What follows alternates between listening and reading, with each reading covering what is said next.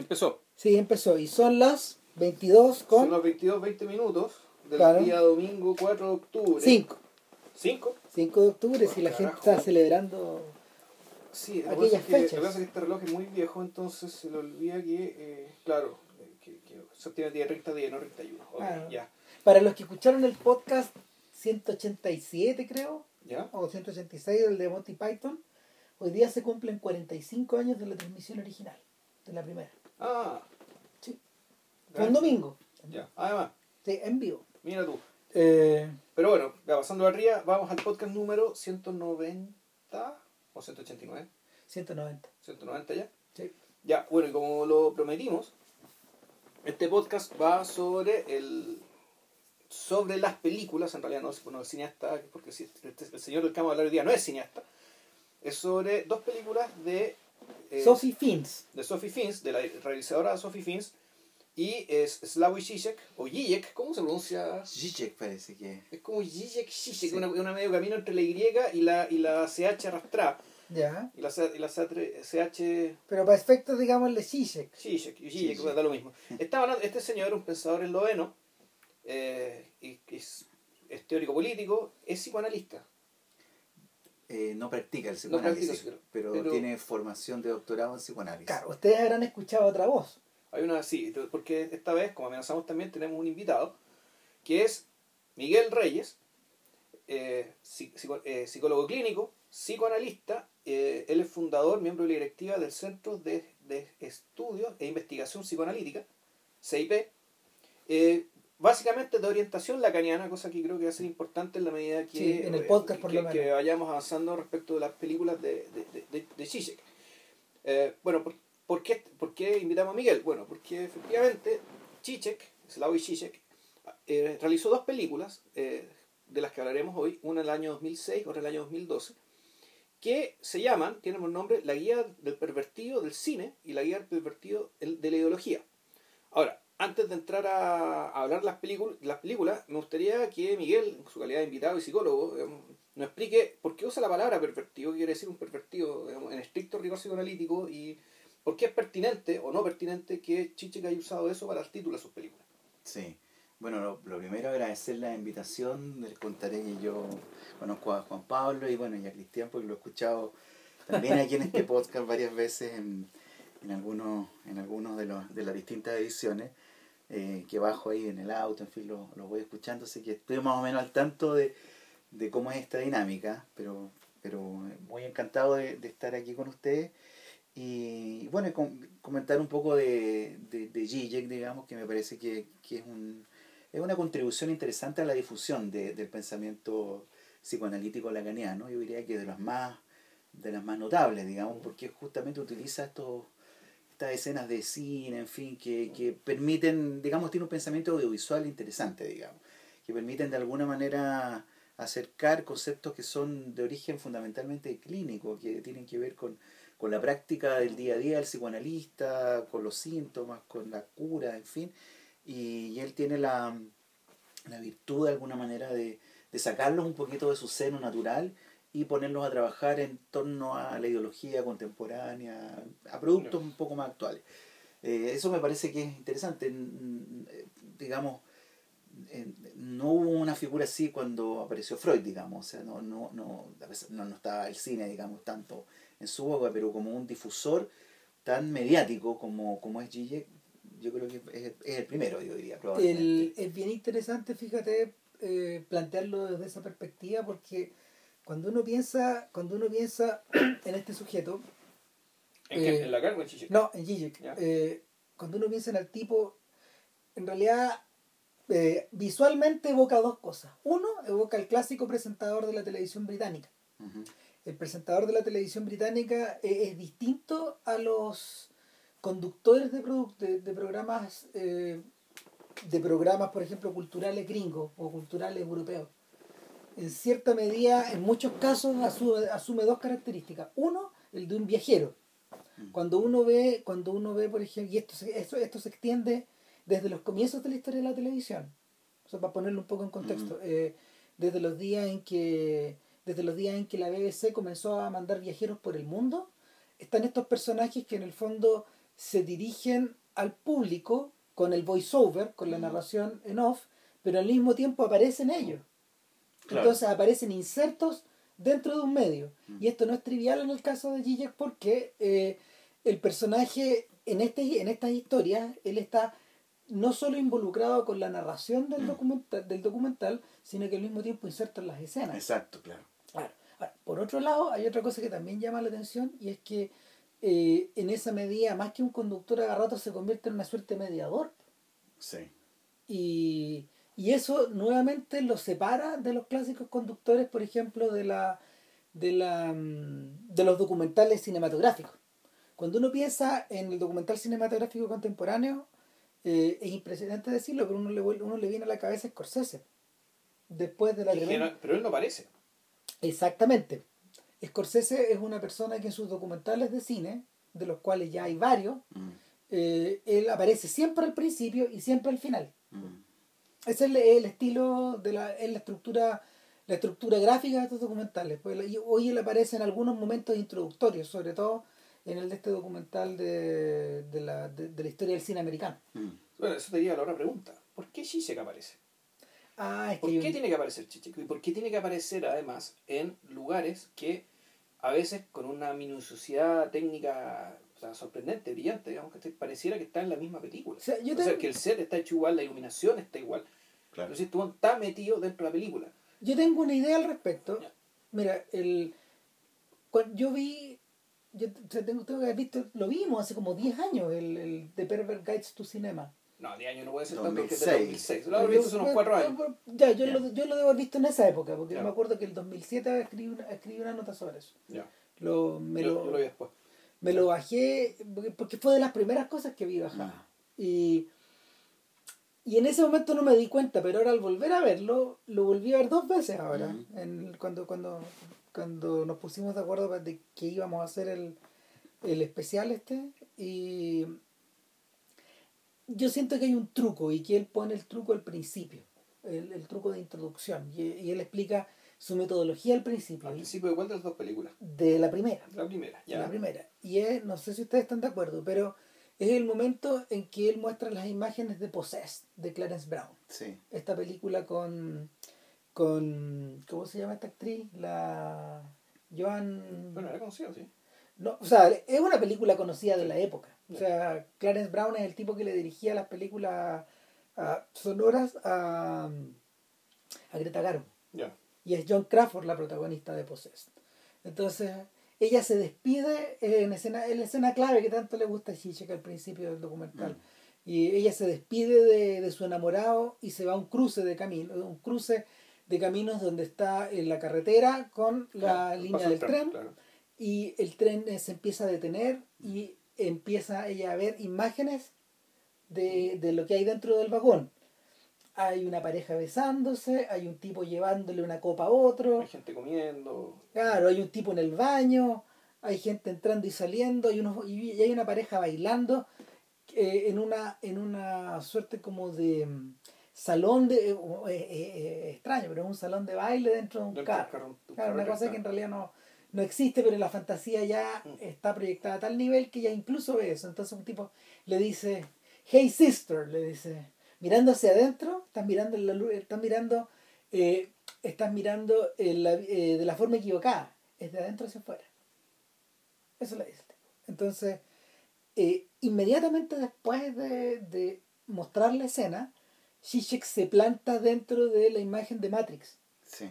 frente a Morfeo. frente a Morfeo. La Entonces, elección de la pastilla. claro, entonces lo que por lo que él apuesta la solución la solución la solución estilística por la que apuestan de inmediato la Fins y, y, Zizek es que eh, optan por la, una suerte de inmersión.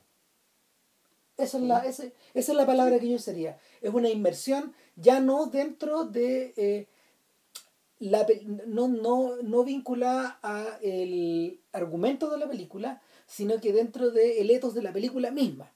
Estás dentro de la película, con él. Entonces, desde ahí, desde esta especie de contrato que se realiza al principio, él proyecta sus propias fantasías, sus propios demonios y los de- y supuestamente los de la audiencia. Pero, pero hay, una, hay una cosa, porque efectivamente eso eh, ocurre el 2006. Él antes había hecho un, un documental también que se llama La realidad lo virtual, que es del 2004 creo, por ahí, en donde... ¿También una- para los británicos? No sé si para los británicos, pero es una, es una clase, digamos. O sea, es él y una biblioteca detrás. Y eh, Él habla y habla. y él habla ya. de distintos temas, del- de lo virtual de la realidad, de que en realidad en real- toda la realidad es virtual, en fin, juega con esos términos. Y, y empieza a introducir ejemplos, no solamente de- del cine, sino que de la cultura popular, de situaciones, qué sé yo, del, con los otros, en fin, de lo que nos pasa cuando hablamos con una persona, en fin. O sea, situaciones muy cotidianas, digamos, para poner en juego eh, concepciones eh, marxistas, digamos, y psicoanalíticas. Y es una, es una presentación, diríamos, muy como, entre comillas, más académica. Eh, hay un salto importante con como lo, lo que tú señalas cuando efectivamente aparece este de la perversa guía del cine, en donde él se mete adentro y ya después lo hace también con, con el de la perversa guía de la ideología. También se mete adentro de las escenas de alguna manera. No con la misma, o sea, o reproduce en, la- en los mismos ambientes, yo diría. Él aparece con una Coca-Cola, en fin, o sea, generan situaciones visualmente muy atractivas que yo creo que tienen que ver, uno, con, con la capacidad persuasiva, digamos, que puede tener el argumento de Guille cuando él está adentro, digamos, de la película. O sea, y por otro lado, introducir una variación eh, temática, porque en el fondo es, es introducir una otra posibilidad de la escena, digamos. Porque está efectivamente la escena canónica que todos conocemos de, qué sé yo, de, de Morfeo con las pastillas, digamos, o está la niña esta de, de Hitchcock con el, con el botecito dirigiéndose Ah, hacia Montego Bay, digamos, y aparecen los pájaros y la y él se mete adentro, hace la, recrea la misma, el mismo viaje, digamos, pero él, él desde cuando él está, de- o en Titanic también, cuando él está adentro, digamos, él introduce ahí mismo una otra versión del canon, digamos, o sea, del, del, guion, por así decir, que yo creo que tiene un efecto interesante porque dispara la película hacia donde él quiere que se dispare la película, que es el contenido ideológico o el, o el elemento psicoanalítico que, que le permite como categoría introducir un- una otra posibilidad de, de, ver la película. Ahora, ojo que la. Y, y yo no sé, que, eh, cuando.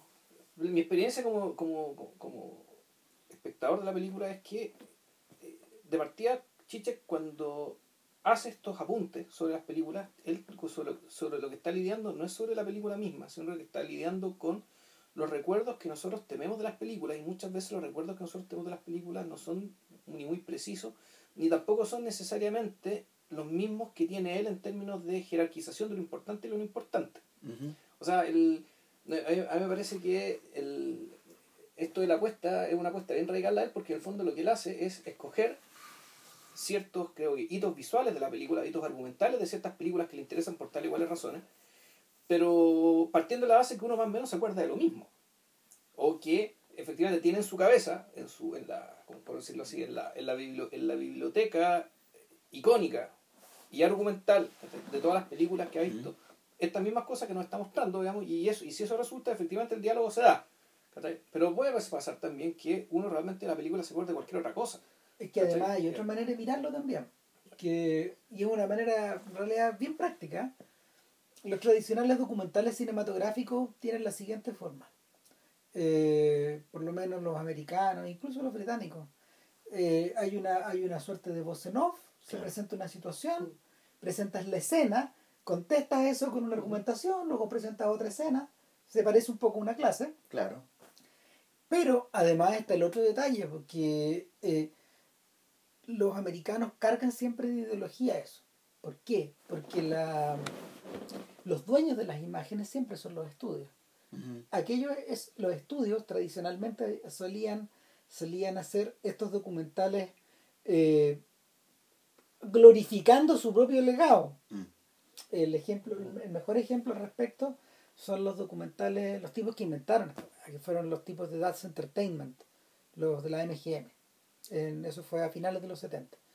Y That's Entertainment y That's Dancing, que es el- la tercera parte, son, son dos partes de That's Entertainment y That's Dancing es la tercera, que es la realmente interesante. Y estos tipos eh, elaboran una suerte de discurso acerca de por qué eh, son tan hermosos los, los, los musicales de la, La MGM, clásicos. pero lo que estamos viendo en el fondo es un largo infomercial. Ya. ¿Cachai? Porque los dueños de los Claro. dueños, los due- tradicionalmente los dueños de las imágenes son los que pueden manipularla o los que usualmente eh, los que usualmente eh, plantean ciertas ideas, pero siempre están servidas para la glorificación de su propia biblioteca o de su propia videoteca. Mm. Pero ustedes dirían que es un documental lo que hace Gilles. Es que, es que Porque ese, ese, ese- ese- no ese sé es si- la- porque si es una trampa o, o es que a es eso un- iba, po, a eso iba. Porque a, a mí Que- no me parece un que, documental es que a eso iba. ¿sabéis por qué? Porque mi sensación es que este tipo toma esta estructura, Mm, esta estructura que es tan clásica, Claro. claro, la toma, la toma después de, y de hecho la toma cronológicamente después de un esfuerzo medio parecido de Godard, que es el Mm. Histoire du Cinéma. Sí, claro. Y en la Histoire du Cinéma lo que hace Godard es todo lo contrario a la de MGM. po. Descontextualiza, Claro. recontextualiza y al mismo tiempo eh, elabora su propio texto y su propia teoría Exactamente. acerca de la historia del cine. Eh, este esfuerzo de Godard se hizo en marco de una, de una serie que preparó la, el British Film Institute, de, de, muchos, de muchos documentales celebrando el centenario del cine. Y lo divertido, que es que Colin McCabe, el tipo que los ordenó, eh, se los encargó muchos cineastas y lo que le, lo que le devolvieron fueron, fueron desde trabajos casi muy parecidos a, lo, a That's Entertainment a, a lo- hasta lo de Godard. El, el ámbito de variación era Mm. infinito, era muy grande. Entonces, eh, lo que hace Chichik yo creo que se parece menos al documental Exacto. y es una suerte de apropiación. Yo creo. Eh, Es un uso, digamos. Es un uso para fines perversos, diríamos. no sé de si alguna Mi- manera. Yo no sé si Miguel ha visto un documental que es de lo mismo, un poco anterior de la misma época en realidad, que es Los Ángeles Place Itself. No.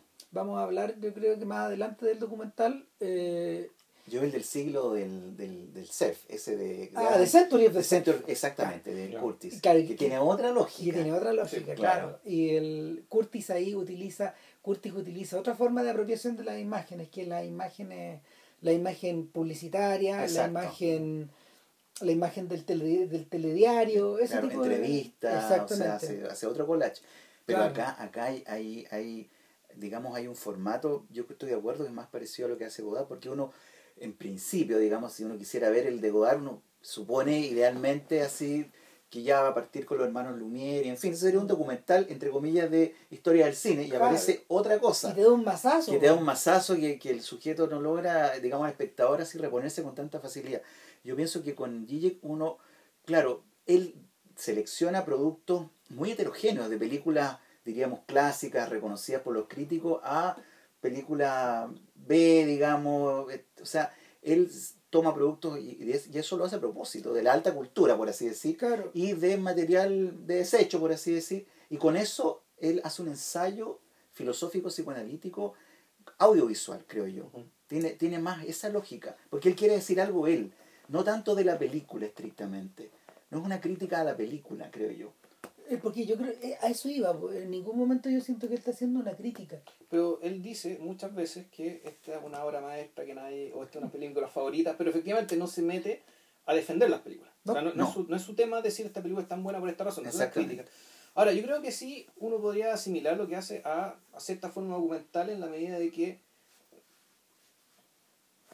O sea, es un document, yo, uno podría decir que es un documental interpretativo. ¿no? Es decir, que eh, él tiene una él tiene una tesis, una, una tesis que va desarrollando, que Claro. va pasando de un tópico a otro, y donde las películas en realidad son, son un medio para un fin. O sea, Ujú. la- este asunto no es sobre las películas, en realidad me parece que las películas están ahí para ilustrar ciertas ideas que le interesan y están esas porque esas son las más útiles para el punto que queremos estar y por eso no está la película al lado. Digamos, no, no, no- no está otra. Claro. Lo habíamos conversado y es que en realidad el canon de la guía del perverso cinematográfico no es muy grande. No son ni muchas películas ni muchos No. directores. Claro. No, pues está, a ver, está Hitchcock, Claro. Está Coppola, está, está Coppola, Kubrick. está está Kubrick, Kubrick. está Tarkovsky, Sí. eh, se menciona por ejemplo Matrix un poco, se habla de David Lynch, Sí. David Lynch, sí. un montón, y, y de ya no se estira demasiado No se va más. más, claro. No es Claro. mucho más. En cambio, el, el- el- la guía de la, de, de la ideología, ahí la cosa se abre un poco. Ahí está Spielberg, Está metido Spielberg, está metido David, está metido David Lean. con el Brief Encounter, está Claro. el Titanic, está, Claro, está Cameron, está, claro. Eh, Te, te queda la sensación de que ahí se trata más de imágenes icónicas que de otra cosa. A mí me da la impresión de que en realidad yo- hoy día hoy día viendo la película no, ahora no será que en el fondo un- la primera la segunda película es una actualización de la primera a la luz de lo que pasa al final. O sea en el fondo la porque mal que mal los tópicos son más o menos los mismos. Sí, pero yo- pero- habla habla del deseo habla de los sueños habla de la capacidad del cine de de, de, de, de, fondo, de enseñarte a desear, de tu libertad a la hora de qué deseas, qué no deseas, tu. pero, y, y, y la gran diferencia está en que básicamente el contexto del 2002 es un contexto hiperpolitizado. A diferencia del 2006, a mí me da la impresión de que en algún momento se encontró con que estaba pasando lo que estaba pasando en todo el mundo, incluyendo aquí en Chile, digamos, que fue lo- la- las movilizaciones por distintas razones, como en, en tres o cuatro continentes al mismo tiempo. Y Chichek dijo, ¿sabéis qué? Eh, como que, por decirlo de alguna manera, la película que hice está incompleta porque hubo algo que no consideré. Y en fondo, y la reactualiza, digamos, haciendo, me- metiendo un par de categorías más. Pero yo creo que la matriz, la, yo creo que la matriz de ideas, digamos, ¿cachai? es, es básicamente lo mismo, o sea, hay esta coincidencia. Yo, yo tengo la sensación de que el- la primera película la primera película es un viaje al interior y la segunda película es un viaje hacia afuera hacia el confín y el ¿por qué? Porque cuando uno cuando uno observa la cuando uno observa eh, la forma en que él se acerca a la, al comentar estas películas la manera en que la manera en que él habla de eh, la manera en que él habla por ejemplo del ojo o de la voz o del cuerpo o de la mente en la primera claramente está haciendo una referencia a- al interior. Esa es una de las cosas que explican por qué en la guía del perverso ideológico o en la guía del o en la guía perversa para la ideología no aparezca David Lynch no tiene lugar ¿Ya? ¿Cachai? O sea, Mm. tanto Lynch como Hitchcock como Tarkovsky en realidad a lo que apelan es una, a una especie de introversión. ¿Ya? En, eh, en cambio, eh, la presencia de la presencia de Kubrick, la presencia de Scorsese, la presencia de Beethoven, la presencia de la presencia de Milos Forman y sus películas checas al final de hacia el final de la de la, de la, de la película de la película 2 de la segunda parte, por llamarla de alguna forma, eh, evocan la presencia del hombre en sociedad. Yo siento que eh, cuando, cuando Zizek se, se, se, se ve en el desafío de hacer esta primera parte, todavía no está desarrollado el- un, un subgénero cinematográfico que se ha vuelto muy popular, que es la del documental social, o la del documental político-social, o del documental económico-social. Se lo comentaba JP la otra vez, de hecho que hay gente como Robert Reich, por ejemplo, que fueron son economistas, o hay, o hay hasta filósofos también que han hecho cosas parecidas, donde es gente que eh, los ponen frente a la cámara, ellos expresan la teoría, la acompañan de imágenes o, o de recreaciones o de cosas así. Y, y lo que tienes después es, ya no sabes si es la versión cinematográfica del libro que ellos hicieron antes o una especie de tie-in, eh, una especie de, de material que vive por sí solo, Mm. como complemento del libro o como algo casi más importante que el libro. Yo creo que eh, eh, por eso también existe este, esta, esta continuación. Bueno, en rigor, yo creo que la madre de todos sus documentales es anterior, que es el de el de Al Gore. Exacto. An. Inconvenient Truth, la verdad Yo, yo incómoda. diría que eso, no sé si fue la, es la madre, pero yo creo que fue como la, la explosión el que, el que dio cuenta del verdadero poder que tiene este subgénero. es específicamente en el cambio social de los últimos años.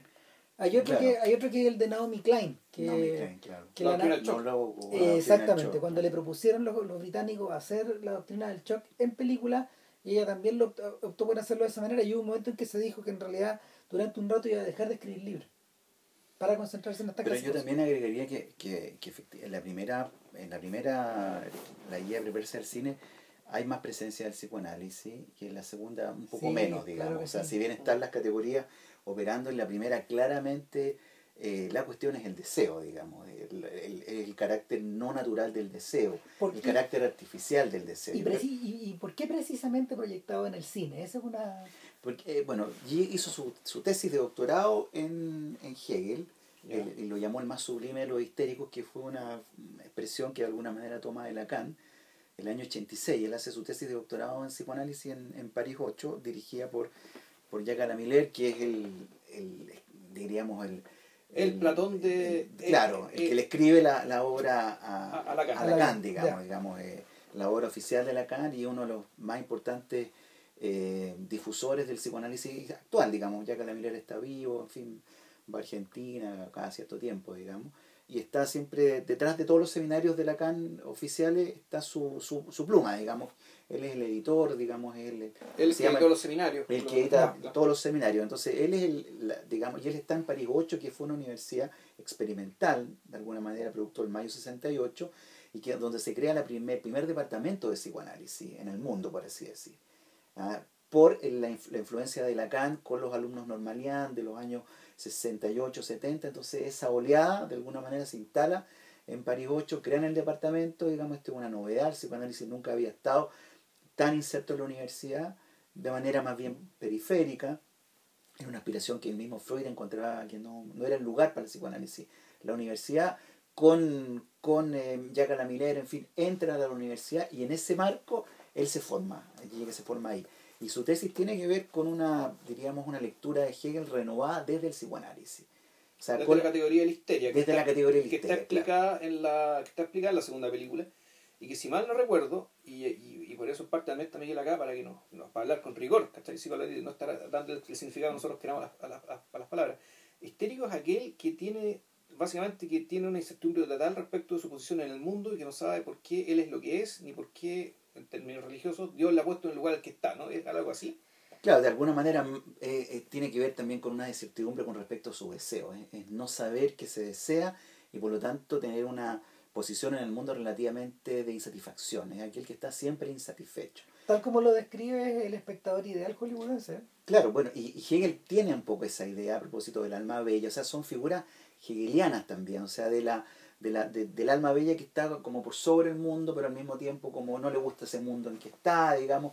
Todas esas figuras filosóficas Hegel las pone en relación a, a Lacan, que sí había tenido una relación muy fuerte con el texto de Hegel a través de Koyev. O sea, hay una serie de, de, de- de circunstancias, vueltas, idas y vueltas, de lecturas de Hegel.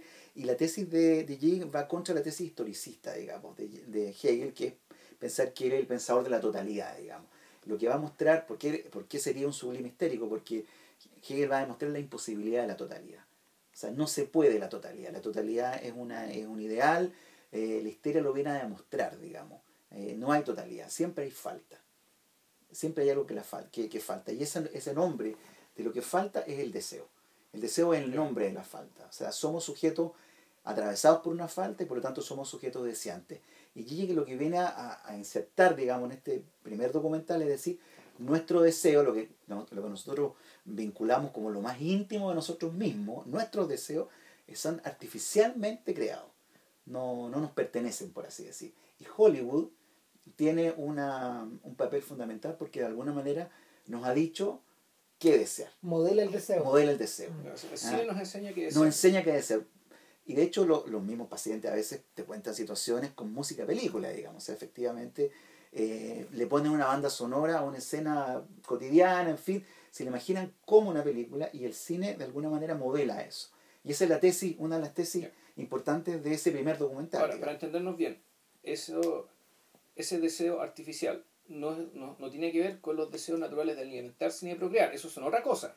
Claro, estrictamente se, se llamarían necesidades, por así decir, versus deseos. Es decir, claro, alimentarse podría ser una necesidad biológica, pero aún así la, esa necesidad está perturbada por el lenguaje, porque no comemos cualquier cosa.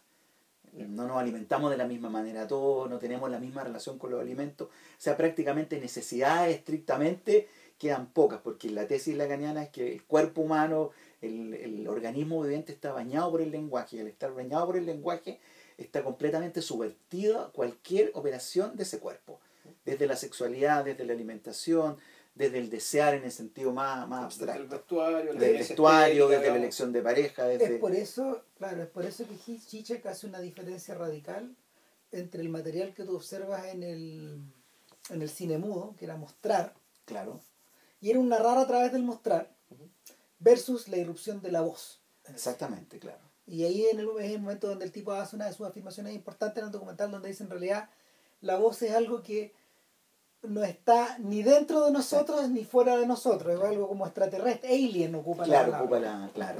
Que no- un claro, objeto. Es un objeto. Es un objeto. No es exactamente humano. Claro, lo mismo que la mirada, a, a diferencia de, de la visión, por así decirlo, a diferencia del ojo. Uno pensaría que la visión está en el ojo, mientras que la mirada a uno lo ve.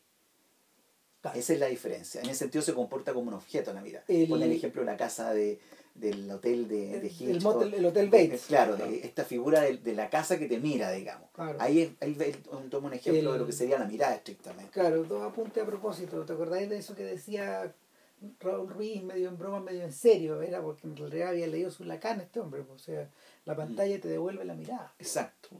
Y es verdad. O sea, no lo, lo decía en chiste, pero lo estaba hablando en serio, Ruiz. Y por otro lado, eso explica la centralidad de Hitchcock en, el, en la estructura del documental de, Claro, de del Hitchcock. primero. Claro, Claro, y es, primero. El y es el momento donde, donde- es el momento donde Chichek se junta con Godard, es, es el momento donde con el Godard de la Histoire du Cinéma, cuando Godard en el, ulti- en el último capítulo, creo que en el 4A, ponte tú, de, la, de las Histoires, él habla de Hitchcock como el controlador del universo. Ya. Entonces, eh, eh, eh, Hitchcock como el tipo que triunfa ahí donde Alejandro Magno, donde César, donde Napoleón, donde Hitler fallaron, que es en el control de, en el control de los objetos. Claro, y, Eso. so- y sobre todo, y hay un artículo que, que, que se pregunta por qué es tan difícil hacer un remake de Hitchcock, un buen remake. Ah, y él Mm. dice que, que la cuestión no es narrativa, no es, no es poner los mismos contenidos, sino que hay ciertos, él lo llama, De hecho, un experimento, ¿no? Un experimento con Vince Vaughn de psicosis en que lo copiaron Sí, plano exactamente, por plano. claro. O sea, plano por plano. Claro, claro. Y no, no y no resultó, No digamos, él busca qué sería ese rasgo, pero sin caer en la geografía de que Hitchcock es un- el genio, en fin, No, qué sé no. yo, sin entrar en ese lado, sino que hay algo que inclusive que, que, que Hitchcock repite una y otra vez en su escena, que es como una especie de escritura audiovisual, digamos, más allá de la narrativa, o sea que de alguna manera lo que dice, que es bien brutal, porque dice, eh, Hitchcock inventa una narrativa para justificar meter esa escena Claro. que es como al revés. Y eso tiene mucho que ver con el psicoanálisis, en el sentido de que nosotros nos inventamos una historia para justificar nuestro goce, digamos. Sí, bueno, y Y esa historia somos nosotros, es nuestra biografía. O sea, nuestra biografía está también teñida ahora, por lo, lo de ese, ese perverso no tiene que ver con eso, con esto, con el, con el eh, obsesionarse con una puesta en escena, eh, obsesionarte con, con disponer las cosas de tal manera que generar un, un, un, un efecto, Claro, un lugar, un, un, un efecto y eh, sobre todo repetirlo. digamos. claro. Claro, es, es lo que es, es finalmente lo que los franceses hablaban en términos de doctoral.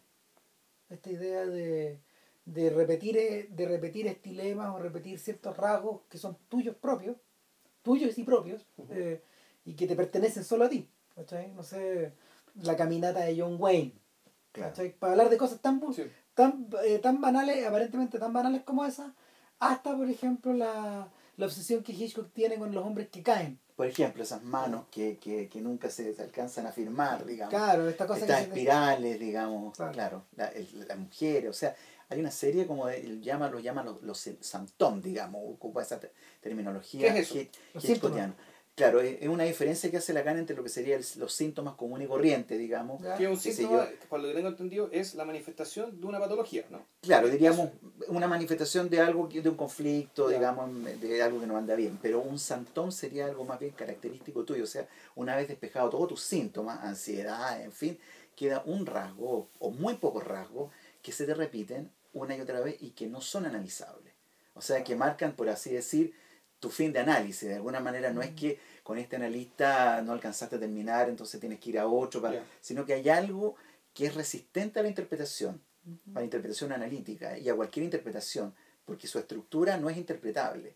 En ese, digamos, hay algo que va más allá de, de la interpretación, y eso lo llama un santoma en el sentido Claro. más antiguo, digamos, que sería algo propio de cada sujeto, que lo, que lo que te hace particular y frente a ese santón, si no hay interpretación, lo que hay es una pragmática, o sea, hay que hacer algo con esa rareza, por así decir, que, que aún cada uno lo marca y que uno no la sabe que la aporta, tiene una breve intuición en la fantasía, en fin, de que la podría aportar, pero estrictamente hay un desconocimiento hasta que el proceso analítico de alguna manera se pone en juego. Entonces, pone esa categoría Gigi para, por ejemplo, mostrar por qué no podría haber un remake de Hitchcock. Porque cómo podríamos repetir ese Santón de Hitchcock. No hay manera.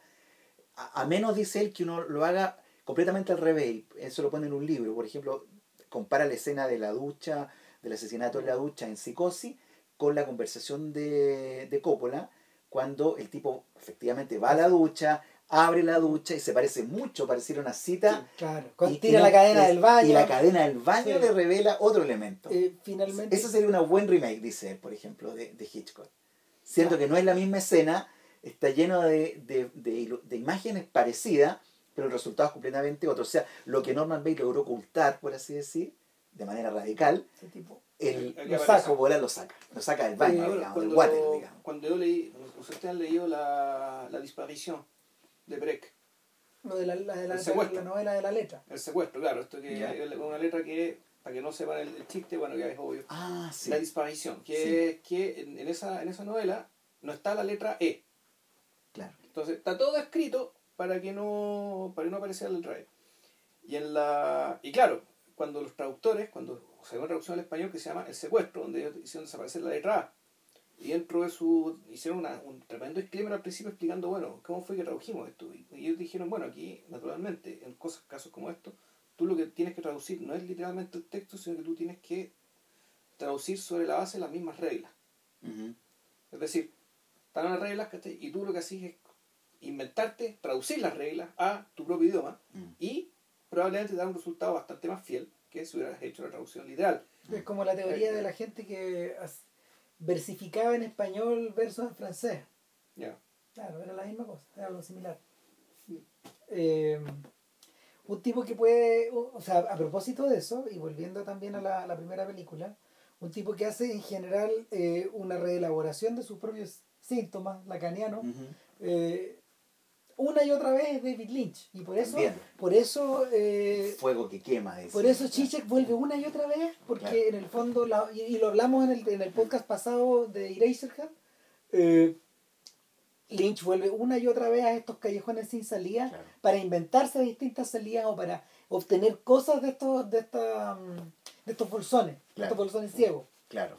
Y Que no son, que no son con sentido. Eso es lo interesante. no necesariamente, claro. que resisten el sentido y por lo tanto son sugerentes y en ese sentido se transforman en algo que nos puede mirar porque no nosotros no, no tenemos cómo mirar eso sino que eso nos mira eso nos devuelve nos devuelve la calidad de espectador digamos Mi sensación, nos divide subjetivamente podríamos mi decir sensación es además es que te, es como si hubiera una mano que saliera de la pantalla y te trajera Y te hacia adentro. exactamente que es lo que le pasa a Chichek y por eso termina dentro de la, Bueno, claro. de la, de la película escena. claro O sea, claro. en el fondo es la proyección de su propio deseo también. yo creo Y- Y cuando él dice perverso, lo dice en el sentido de lo que pudiera ser la antinomia de la, de la histeria. El histerio sería el sujeto confuso, que no sabe lo que quiere, que está medio insatisfecho, con, eh, totalmente incierto, versus el perverso que tendría una suerte de saber sobre el sexo y sobre el deseo. exactamente. Y eso lo haría muy atractivo, digamos, para la histeria, en, en alguna manera. O sea, alguien que no sabe versus alguien Alguien que que, sabe.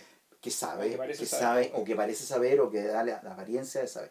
Y en ese sentido, claro, dice, bueno, nuestros deseos se pueden estructurar por el cine, y en ese sentido el cine sería un arte perverso. eh, y lo toma en ese sentido, nos, nos modela, nos modela nuestro deseo incierto, digamos. en alguna parte de los, de los dos documentales, creo que al final dice que podríamos obtener un montón de variantes a partir de los de los Joseph Campbells de este mundo. Podríamos tener un montón de un montón de narrativas acerca como del héroe del héroe de las mil caras. Incluso habla, habla precisamente parafraseando el libro de Campbell, porque es un libro que es tan usado en las películas de superhéroes, que es precisamente el único género, el único género mainstream eh, relevante que, Hish- que, que Zizek evita nombrar en las dos películas.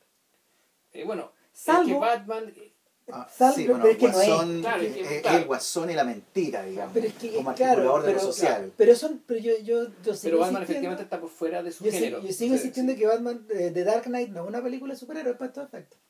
No, No, no lo es. no, no, porque son es una película eminentemente política, son muchos los personajes que Claro. tienen demasiado peso ahí. Entonces, Batman es uno más de una playa de tremenda de personajes. Sí. Entonces, por lo tanto, claro, como película de superhéroes se dibuja bastante. Claro. Pero claro, si hay que, hay que nombrar una era esa, ¿cachai? Pero la nombró en la perversa guía de la ideología, De la Claro. no, la, no la del cine. Y en Matrix lo que está abordado no es la, no es la narrativa del elegido, es al revés. Mm. Es la, es la idea de que alguien está ahí para revelarte el camino. Claro.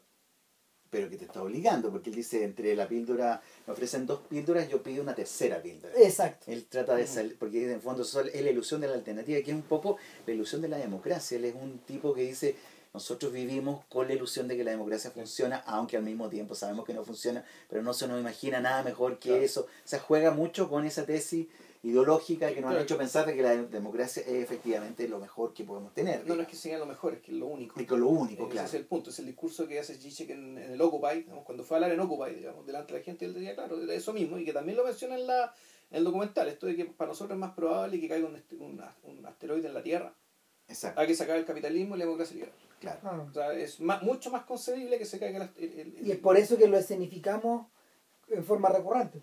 Claro, las catástrofes. Bueno, hace mucho de la- del cine catástrofe, Soy leyenda, digamos. Sí. Lo que uno se sí. podría imaginar, la, la antípoda del capitalismo serían todos estos como eh, eh, aviones destrozados, hacen tiene una serie de escenas con, con esos objetos muertos, por así decirlo. Claro, e- eso lo decía a partir del concepto historia, o sea, por, por partir de la frase de Benjamin esta que decía que uno ve, uno se da cuenta de que está en un ser histórico, cuando, por decirlo de alguna manera, te encuentras con objetos o pruebas de que la historia ya pasó por aquí, ¿no? de, de lo que, de, de lo que quedó de la historia. Y lo, lo está diciendo en medio, lo está diciendo no en un ambiente cinematográfico, sino que inmerso en un cementerio de aviones. De aviones, Exactamente, o sea, tuvo que salir a, tuvo que salir a la realidad.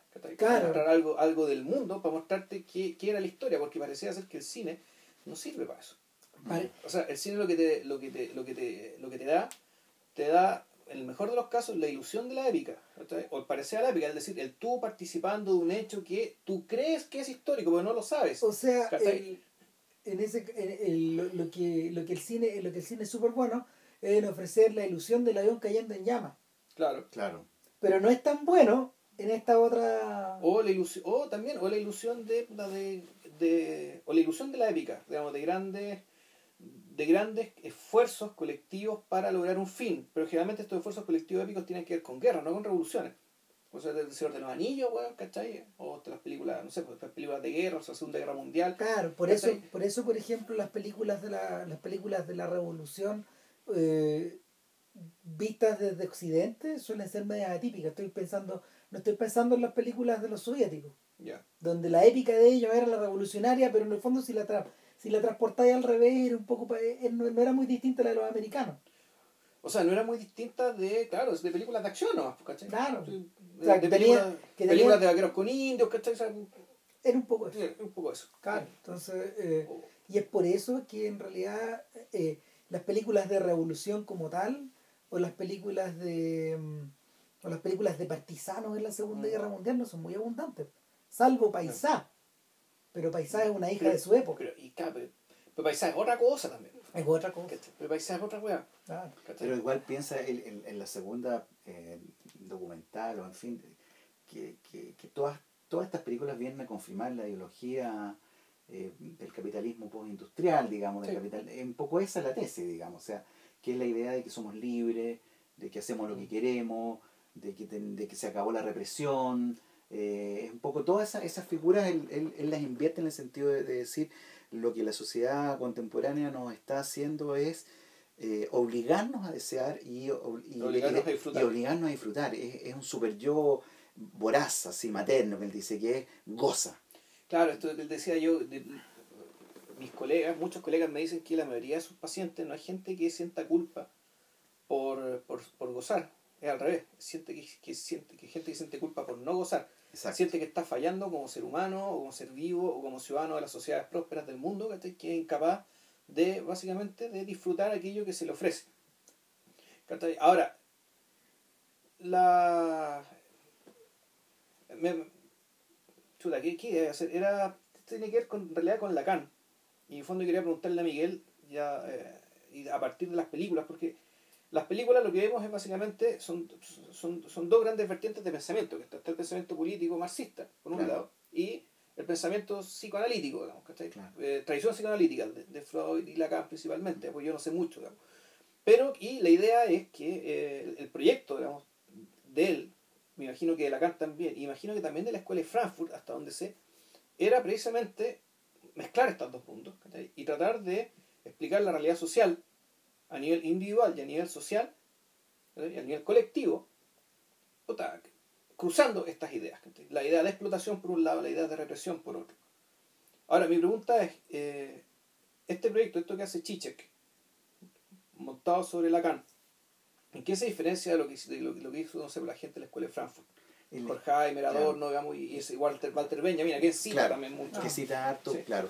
Yo creo que hay varias cosas. Primero está eh, una idea mucho más, diríamos, eh, de que con Lacan, digamos, de que el, el- el sujeto, en la medida en que habla, en que está inmerso en el lenguaje, está condenado a una imposibilidad que no la va a superar ningún sistema político. O sea, hay un, una, no hay una esperanza de que habría un sistema político, por así decir, mejor que otro, de que, que sería un poco la escuela de Frankfurt, que de alguna manera aspiraban que había una cierta idea de progreso, o sea, superando ciertas condiciones podríamos construir un nuevo orden más libre, donde el- sujeto se pudiera realizar de mejor Claro. manera, en fin, O sea, sin de- tanta represión, te fijas que tiene una fama más emancipatorio, O digamos. sea, en ese sentido es, mar- es un marxismo mejorado y completado por... digamos, Exactamente, claro. Ya. Que es como el énfasis en las condiciones materiales y sociales.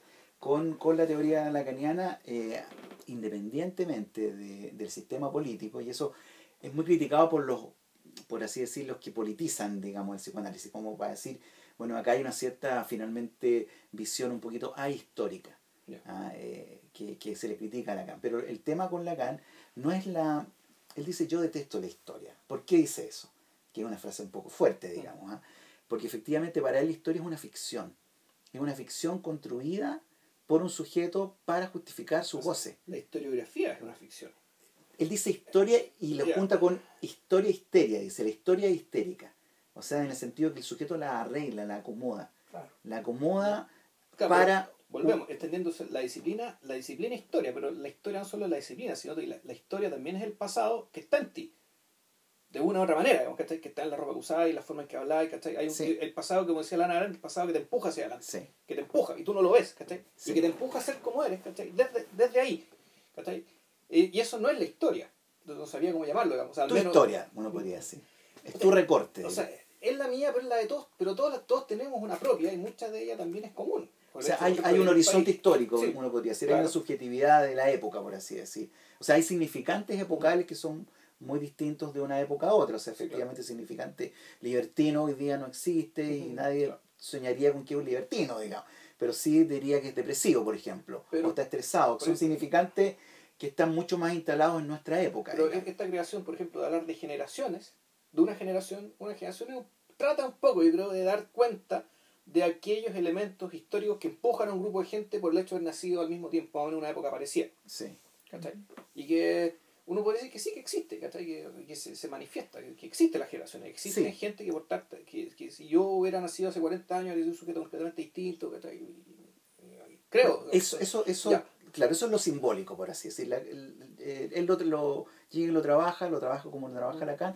Eso sería lo simbólico. Lo simbólico es el conjunto de significantes que de alguna manera tienen algún correlato con la historia porque aparecen significantes, Claro. desaparecen significantes, eh, te arman, digamos, tu entramado, tu vocabulario, digamos, eso, eso está. Perfecto. Eso efectivamente es el gran otro, por así decir. ¿ah?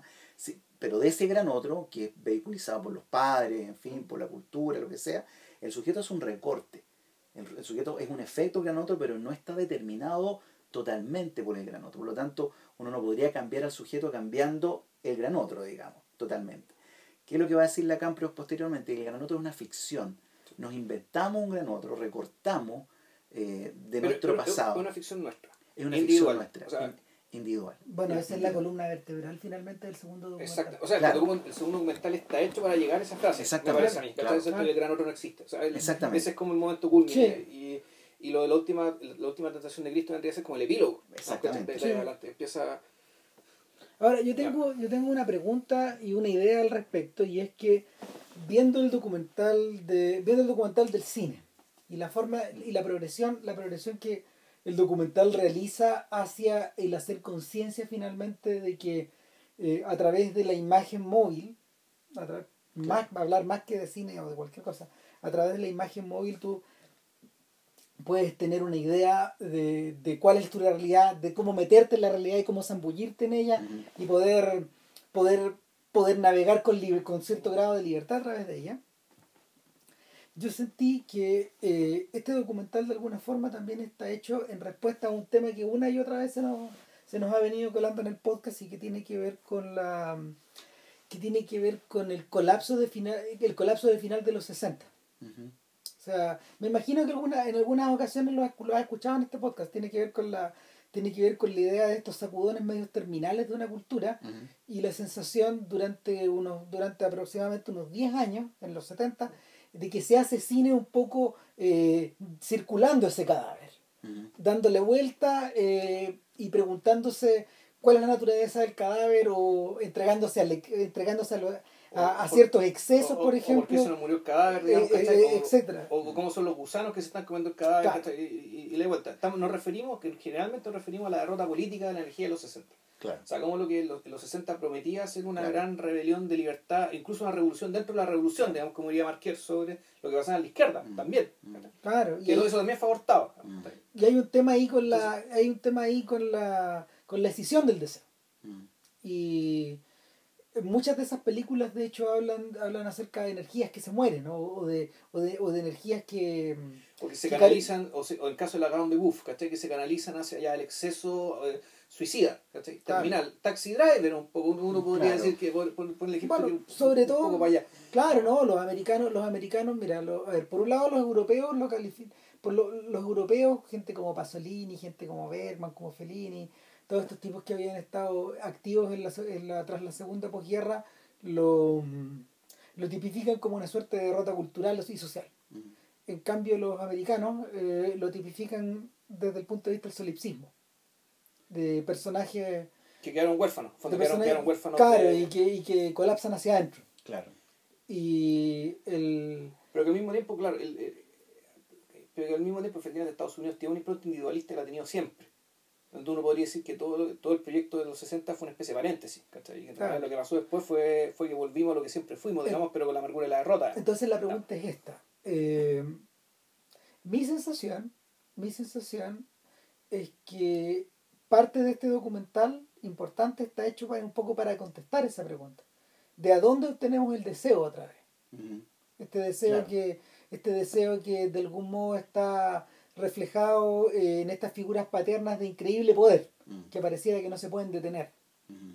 Y que, y que están, eh, están tan, tan, visualizadas, están visualizadas de una manera tan gigantesca que en realidad se vuelven paródicas.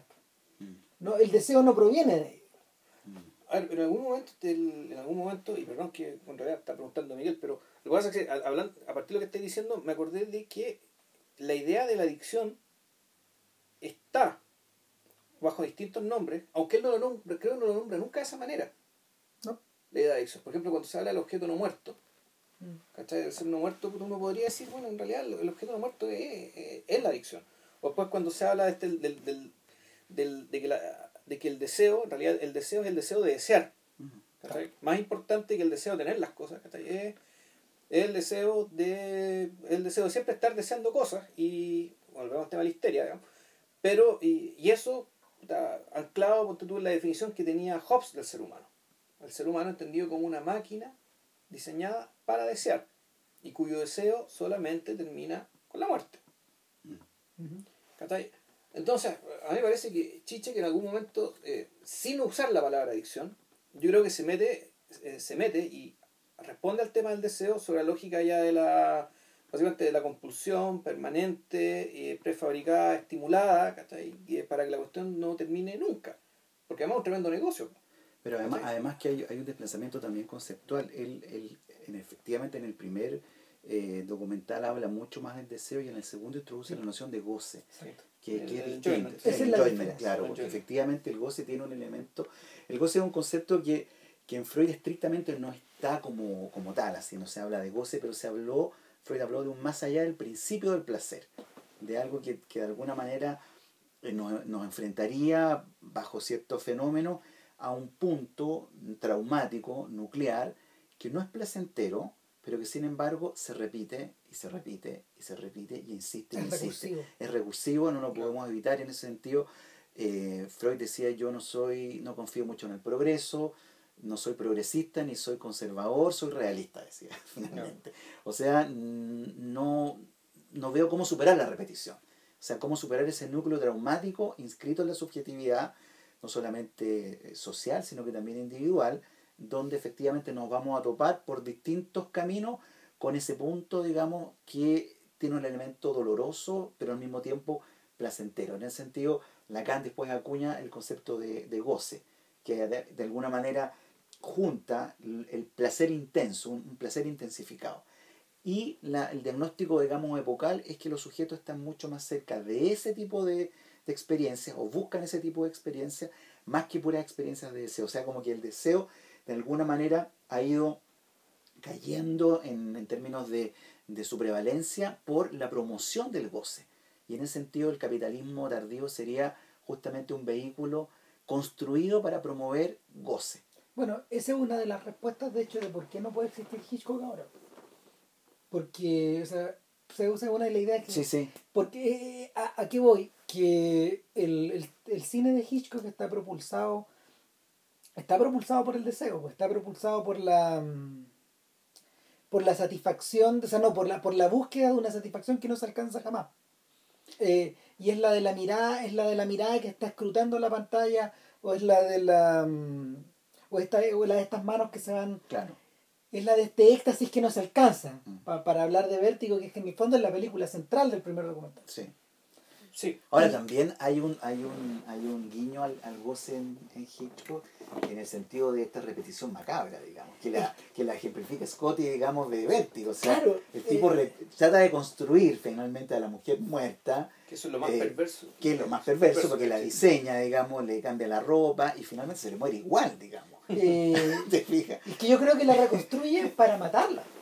O sea, al reconstruirla ya la está matando. Exactamente. O sea, como, la lleva a la muerte. Tal como digamos. dice, tal como Claro. dice Zizek, eh, eh, es una suerte de violentación del principio femenino Claro. que es el que desea Exacto. eh, hasta la hasta su reducción hasta su reducción a la inexistencia. Pero de hecho la... la yo no creo que, la, no creo que claro. sepa eso. Yo, lo que yo entiendo, a mí me parece que en realidad el, ella muere para que el personaje tenga un castigo por haber cometido ese crimen. Porque esto de manipular a una persona, en el fondo, y manipular de acuerdo con tus deseos es un crimen. ¿verdad? Y el castigo, digamos, ¿cuál es? Perderla. Yo no sé si hay castigo. Sí, pero también hay, hay otra cosa, porque efectivamente hay una escena clásica, digamos, donde ella, donde Scotty lleva a Judy, digamos, a que se compre el- la, El mismo ropa, vestido, el mismo mismo vestido, peinado, y la, la- la la- la vendedora le dice, usted sabe muy bien lo que quiere. Sí. Es muy perverso, digamos. Súper, decir, eh, y, la otra decía que le gustaba este, que tenía ciertas dudas, en fin. De- Y, y entonces ella le insistía, usted sabe muy bien, el tipo le decía, póngase esto, esto. De hecho, Esto es lo que yo De quiero. hecho, les iba a hacer otro apunte, porque la, la crítica de cine clásica eh, identificaba eso de otra forma. Hitchcock estaba dentro, para André Bazin, Hitchcock estaba dentro de los maestros del cine de la crueldad. Ujú. En esa lista él metía, en esa lista él metía gente como Fritz Lang, que es un tipo que también está Ujú. muy, muy, muy cruzado por estas Mm. sensaciones. Hablaba de Lubitsch también. Y, y obviamente algunos maestros del cine clásico también se, se, se, se metían ahí. O sea, eh, por oposición, por ejemplo, tú, tú te encuentras con gente como Howard Hawks o como Frank Capra Mm. o, o, mm, o John Ford, donde este tipo de categorías en realidad como que no, no tienen mucho uso, no, no las puede... No la, no- precisamente a eso se debe su ausencia en el documental. No, Claro. no tení, no, no No tení- aporta- no. Ojo. Claro. John Force está. Eh, ah, sí, sí, sí, sí, sí, pero, este- pero está por En- otra.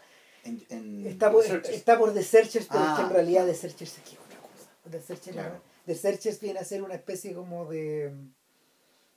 ¿Cómo se llama? Es algo paradigmático, es algo más del siglo Claro. XX que de John Ford. Sí, pero, claro, pero, pero no, es un- no, es, no es algo anecdótico. No, para nada. No es, no es anecdótico el elemento que integró Chichek para meter Claro. en Ahora, el tema de la ideología. volviendo al tema, volviendo al tema de la, volviendo al tema de la crueldad, los franceses de esa época, que son desautorizados por el propio Chiche, que en el documental donde dicen, esta gente habla de la culpa, esta gente habla como Claro. del perdón, esta gente habla de la redención. Claro. Yo no, a mí no me gustaría, eh, a mí no me gustaría leer tan profundamente, porque yo siento que la respuesta está acá arriba. Dice.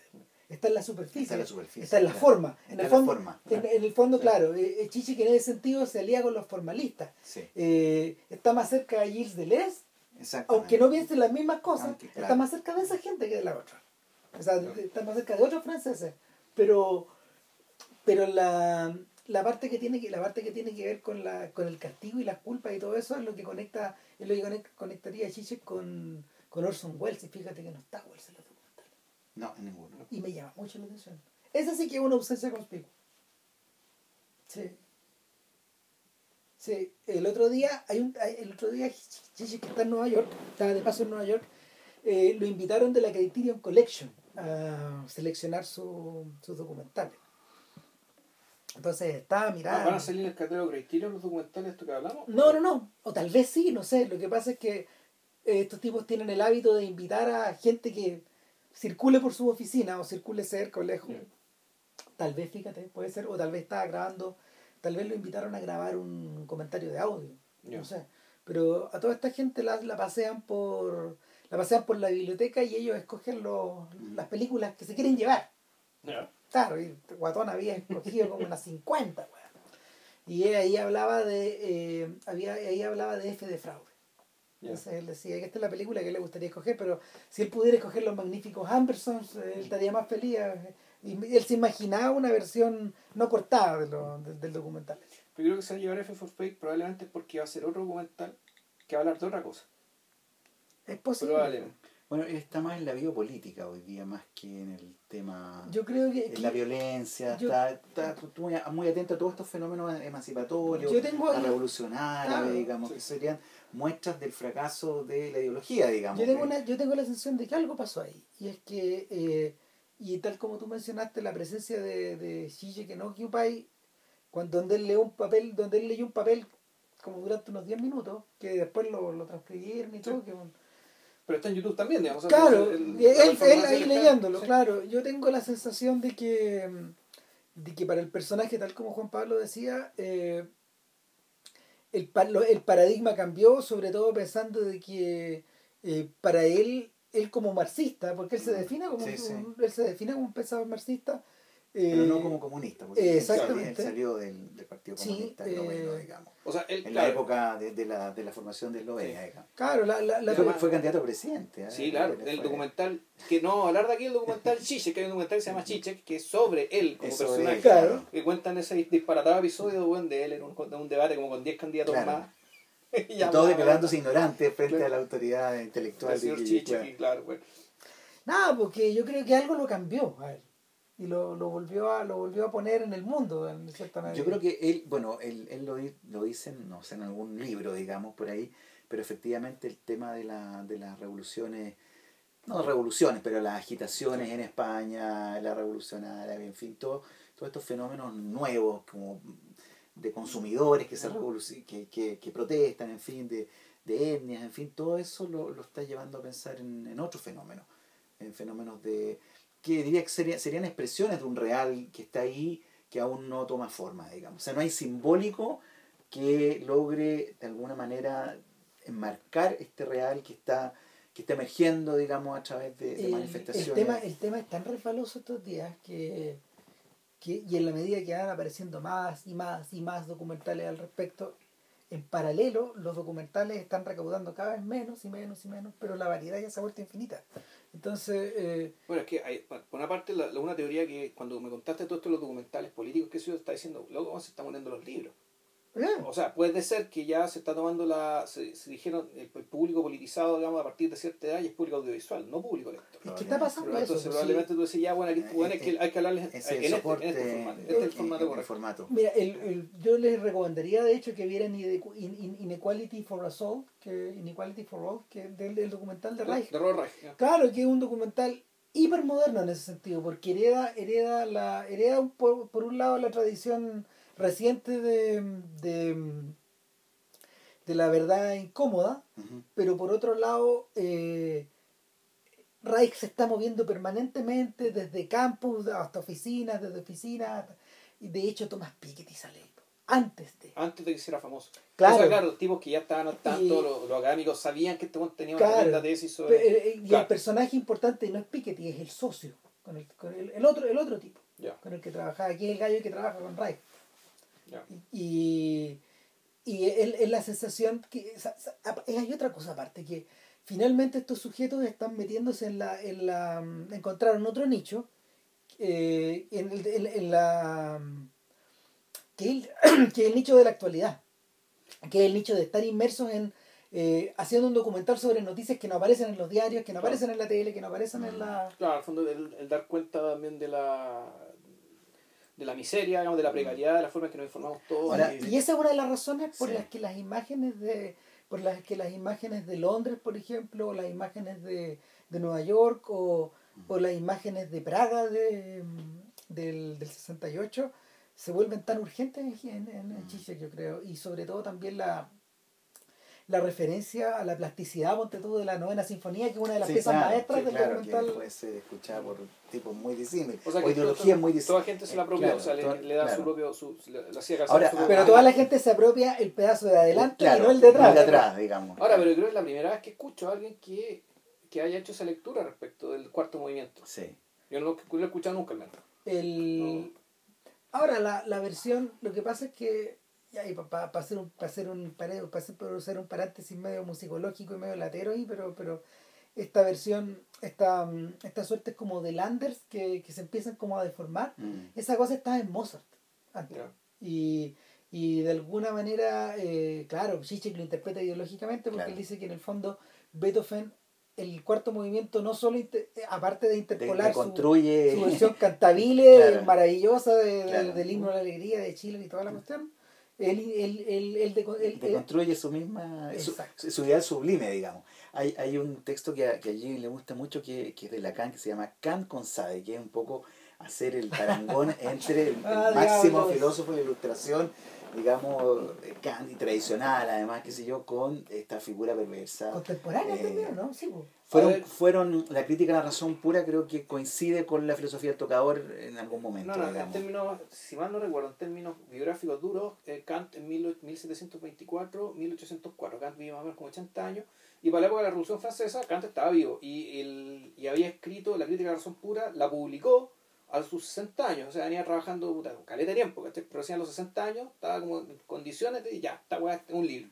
¿cachai? Después de mucho pensarlo y qué sé yo, bueno, cinco años después, el Marqués de Sade era el único preso de la Bastilla, pues bueno. claro O sea, y, era, y de hecho los, los pensadores conservadores de la revolución, críticos de la revolución decían, y la revolución, y esa Bastilla no servía para nada. De hecho, había solamente un puro prisionero cuyas costumbres eran tan infames y perversas que hasta la propia familia quería que él estuviera ahí. O sea, Mm. es- votaron la Bastilla como un símbolo de opresión política, cuando en realidad era una especie de cárcel privada, weón, para Claro. un weón que nadie quería afuera. Lo, inter- lo Exactamente. interesante es que lo interesante es que una eh, los tipos que los tipos que se van a tomar la Bastilla eh, lo hacen en nombre de la libertad, pero quien liberan es a este weón. Es la, esa es la El libertino. gloriosa. O sea, ¿cachai? yo creo que eso le da interesante. ¿Qué, Claro. fue, qué fue lo que sacaron de la cárcel, digamos, ¿cachai? cuando votaron la Bastilla? Claro. Claro, sacaron al papá del doctor Lecter. claro Sí, y, y a otro montón. Ay, para hablar- o sea, si seguimos hablando en términos de caricatura. Pero lo interesante es juntar, digamos, un, un ideal sublime con un elemento mm, grosero, por Sí, así claro, decirlo, digamos, claro. y cómo eso, eh, digamos, funciona, digamos, y funciona en la misma sinfonía, en la novena sinfonía, digamos, esa misma figura de que algo se construye, digamos, con su verso, en, la, en la sublimidad del sabor de la Coca-Cola con su, con su nivel excremental que se alcanza cuando se calienta. O el, el obsesivo ultra ético, pero que al mismo tiempo alberga una fantasía eh, lo más perversas posible, digamos. Hay una, hay una dimensión que fíjate que a, a Zizek se le escapa en. Yo creo que fue por temas de tiempo. Pero la, la figura de Alex Delarge, el protagonista de la naranja mecánica, es el weón que resume perfecto.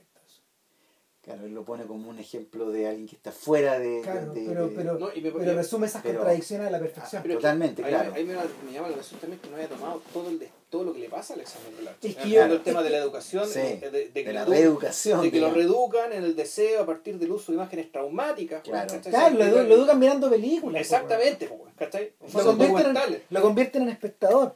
Lo Claro, es que nadie le interroga su deseo. Yo creo que esa es la cuestión ahí. Porque efectivamente lo reeducan asumiendo que está, que está enfermo, digamos. Claro. No hay, no hay una interrogación. Él nunca se interroga si está enfermo o no. Te fijas, lo toman, eh, lo- la sociedad considera que está enfermo y lo reeducamos para volverlo a adaptar y por lo tanto Claro. lo sobreponemos a situaciones violentas, en fin, hasta eh, neutralizarlo y dejarlo convertido en, una, en un mueble. De, de hecho, ¿sabes qué? A propósito de eso, pensando, pensando un poco en, en- en la figura del sujeto, eh, el éxtasis final, esa, esta escena que, es tan que, que fue tan controvertida en su época, que es la secuencia final de, En el hospital. de la naranja de la naranja mecánica claro que está está eh, filmada como, como si fuera una, una de estos frescos rococó que están en los techos de la, de, las- de, la, de los edificios públicos ilustrados está, está filmado como si lo hubiera pintado Fragonard. Y eh, en el fondo es una especie como de apoteosis de Alex. Mm. en, la, en el mismo sentido que, que mm, ¿cómo se llama? que Rubens escenificaba sus apoteosis de los príncipes de los príncipes europeos eh, llenándolos de ninfas, de Ahora, semidioses Claro, ¿y por qué eso apoteosis? porque finalmente la hay una especie de eh, validación del deseo de Alex al O final sea, más que, más que- me diría más bien que es, es una experiencia dialéctica, es decir, de, de la filmación, después se le niega, Ajá. y después él reafirma, pero después de la experiencia de la negación. Por lo tanto, es el momento en que el tipo realmente se conoce a sí mismo. O sea, llega a decir, bueno, realmente estoy curado, ahora ya sé quién soy. ¿Cachai? Lo sé. ¿cachai? Porque Claro. en algún momento yo no fui yo, ¿cachai? Pero ahora, ahora ahora puedo ahora puedo claro ahora puedo ser ahora puedo ser cool con conocimiento de causa una cosa así Ahora, ahora sé lo que soy, ¿no? ¿Cachai? Sé, eh, sé lo que soy y sé que no puedo ser de otra manera porque cuando lo fui, ¿cachai? Eh, iba derecho a la aniquilación, que esta era un ser completamente indefenso. esa debe ser una de las razones por las que If eh, por las que por las que la naranja mecánica es la, es la respuesta a If es la que contesta la película Eh, es la, es la película que contesta la otra tú has visto If ¿cierto? Sí, Sí. sí. Es la, y, y no, es, no es casualidad que sea el, el mismo personaje o sea, El mismo actor. el mismo actor Claro, Ah, el mismo actor, ¿verdad? claro. sí, pues. Claro, y vuelta para atrás. If es de 1968, estaba filmada en plena. eh, En realidad la filmaron en el 66-67, en plena crisis, sea, que- cuando se estaba empezando a gestar la crisis, y esta está filmada después, Mm. en el 72.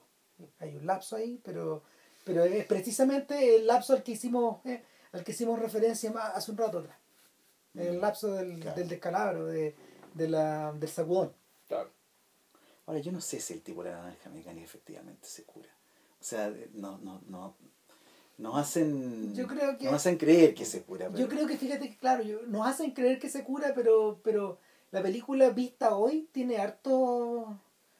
Eh, ¿Cómo se llama? Lo primero, lo primero que te salta a la vista es la. mm, Es como se llama la, la levedad o la.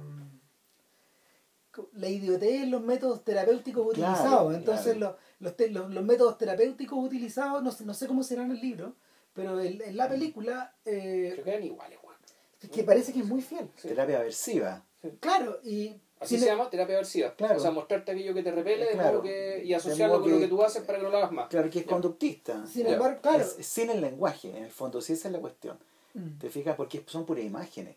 Sí. O sea, No. lo, lo que lo exponen al tipo, y de hecho el, el ejercicio de, de, de amarrarle los ojos, es, es- Que no pueda dejar de es- efectivamente es la sobrepoblación de imágenes. Ahora, Ya. eh, En ese sentido no hay lenguaje, y uno podría decir que no hay sujeto. es interesante, Ahí. es interesante que hayas mencionado el conductismo porque yo tengo la sensación de que, no sé, un 80% de la, de la filmografía de Kubrick es contra el conductismo. Pero yo creo que por eso mismo lo ocupa. Claro.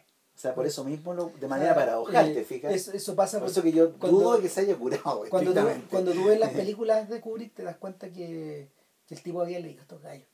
Pero claro. No, tipo- pues que no se cura. O sea, cuando él dice, cuando él dice, realmente me había curado, era porque él había vuelto a, a- Hacer. a, querer hacer. ponerla, ¿cachai? Claro. ¿Y cómo, ¿Y cómo logra eso? Está saltando al vacío, ma- matándose, en el fondo, dando, dando el salto de, un salto de algún tipo, en el fondo, escapando, Sí. ¿cachai? Claro, eh, Escapando, eh, La apoteosis, la apoteosis venciendo la muerte. Las fondo. apoteosis rococó están, están puestas en los techos pre- precisamente por esa razón, pues son la son la versión secular de la Claro. ascensión de Cristo a los cielos, Claro, finalmente. claro. Entonces, finalmente la lo- el, Rubens iba más allá, porque Ru- Rubens, Ru- Rubens era tan tirado en su, en su idea de, de escenificar, de, de escenificar esta, de, de unir la tradición europea eh, regia, Mm. la de los reyes, con la de la, con la de la cristiandad, de alguna forma, que, que Rubens ponía a sus reyes ascendiendo a los cielos Mm. estos tipos que, que no sé, tra- al, al, al consorte de la reina viuda, cosas así, los ponía subiendo nomás, pues, que era Mm. raro, estaban arriba. Estaban arriba al lado, estaban arriba al lado, a, a la mano, en la mano derecha. ¿Cachai? Todo el rato en la mano derecha. Sí, pues, además eso, y eso además tiene un efecto. Sí. O sea, uno como espectador, me imagino como individuo, digamos, ¿cachai? Tener pintados sobre los techos un grupo de personajes, Seculares, eh, pues, personas seculares, con vest- vestidos de cierta manera, con ciertas poses de cierta manera. Yo, yo creo que hay hay un tema con la autoridad también. Mm. O sea, esto como de, de, de ponerte, de ponerte por arriba a una corte santos en último término. ¿cachai? Sí. O sea, que es, es como la expresión gráfica de la corte celestial. ¿Cachai? Y, que- y están arriba, y además están arriba, por lo tanto, hay una hay una condición también subordinada tuya, ¿cachai? Eh, Mm. Ahora, otra cosa que me llama la atención es que eh, los líderes políticos en el documental de la ideología eh, están aludidos permanentemente. Están aludidos en el momento de la novena sinfonía, están Claro. aludidos, ponte tú, en este momento que, que Chichek habla que se perdió de, de, este, de este musical de este musical soviético No, no musical. no, no, no, de este, de este, de la este- caída de Berlín. Exactamente, de esta superproducción soviética donde, ¡Motoso! Natacha, ¡Motoso! Ah, donde hay una donde, donde- mira y esto, Mediados por, es- por y esto nos está llevando solitos a titanes pero bueno Sí. eh, Sí. el- Es que yo creo que esa, más la, la, esa es la interpretación más brillante de toda la película. Creo que Claro. lo que hace con Titanic es. es- Está muy bien. está muy sí. bien. Pero bueno, volvamos a tu idea. Sí. claro sí. vol- volviendo a eso está esta idea de que está esta idea de está esta idea de Stalin como Yoda Claro. como el tipo que está ahí para Exactamente. bombarte en la espalda y, y, y, y- Y autorizar. y autorizarte claro, claro. Y, y autorizarte como a desear Exactamente, Sí. claro. Es la referencia a un padre que, que permite, digamos, eh, que se junten estos dos tipos. Eso no existe, eso empieza a decaer ¿ah? Padre con, con, con la época. claro ya empieza a desaparecer porque más adelante ya no hay más referencia No. a eso Claro, es, la- es lo que llaman la caída en nombre del padre, o digamos, de las figuras de autoridad o los ideales, que es un poco lo que el diagnóstico psicoanalítico de la época, digamos, que es efectivamente hoy no hay ideales por los cuales los sujetos se aglutinen en torno a un proyecto, digamos, sino que la gente lucha por su propio goce. Son comunidades de goce más que eh, comunidades en torno... Las masas se han, se han cambiado, digamos. Antes las masas se estructuraban en torno a un ideal, ahora las masas se estructuran, si es que hay masa, en torno a comunidades de goce, o sea, las adictas, los anorécticos, te fijas, los pedófilos, eh, los fisicoculturistas, o sea, los encapuchados los encapuchados, los- o sea, O- y, de la- hecho, la, gente que anda en bicicleta, los, los, los furiosos, furiosos, claro, o sea, en torno a un elemento gozoso, buscas una manera de enlazarte con, con el otro, digamos, si es que la hay, porque de repente hay sujetos que ni siquiera la buscan, que es la otro tipo de subjetividad, que es el autista, digamos. Es, la- es- es- a lo que hace referencia Chichek cuando habla de la Madre María von Trapp. Claro, Claro. Que la, su, propia, mm, su propia Madre Superiora la lanza en busca de exactamente, claro, él autoriza, Claro. claro, La autoriza diciéndole puedes desear, Puedes desear- cualquier cosa, claro, puedes renunciar a cualquier cosa, claro. pero en realidad vas a obtener lo que quieres. Exactamente, que ese es el ideal, digamos, en la cual uno... O sea, el, es que él tiene una interpretación, pasa por dos lugares con esa interpretación, de, Sí. ni siquiera del cristianismo, del catolicismo. Sí, Sí. catolicismo. Del catolicismo. Del catolicismo, sobre todo sí. en, en la- en lo, en lo de, la, en lo de, la- de María von Trapp, o sea, que yo vendría a ser María von Trapp. Ahora, eh, yo tengo, no sé, ah, yo no, sé, no, sé, no estoy tan convencido de que el, el catolicismo sea necesariamente así, o al menos no queda muy claro si es que él no menciona en realidad cuál es el truco que tiene el catolicismo para permitirte desear y hacer lo que quieras, que es la confesión. Y que eso es lo genuinamente católico, ¿cachai? que las otras vertientes de cristianismo no tienen, y que efectivamente te permiten, ¿cachai? Permiten un goce puta, mucho más desarrollado, más sofisticado, digamos, y que se expresa también por el tema, el tema de la comida. Ah, Es decir, las tradiciones culinarias de los países católicos le sacan la recontracresta, ¿cachai? A lo que comen los países protestantes. O sea, los países, no, no- ¿cuáles son los países donde mejor se come? Claro, los países mediterráneos, ¿cachai? Y, por- y, además, ¿cachai? y además los países que fueron colonias de esos países y que tenían tradiciones culinarias propias, Perú y México. ¿cachai? Que la cocina de esos países la caga, es una cuestión de otro mundo. En cambio, claro, o sea, la comida inglesa, famosa por mala. La comida alemana, claro, carne con salsa, ya, ya, ya rico. Pero el tema me parece raro que Chichik no mencione ese elemento, Para explicarte que efectivamente el catolicismo te permite gozar, pero sobre la base de una constricción. Claro. Yo creo, que lo, yo creo que lo menciona cuando habla del huevito de chocolate. El Kinder Sorpresa famoso.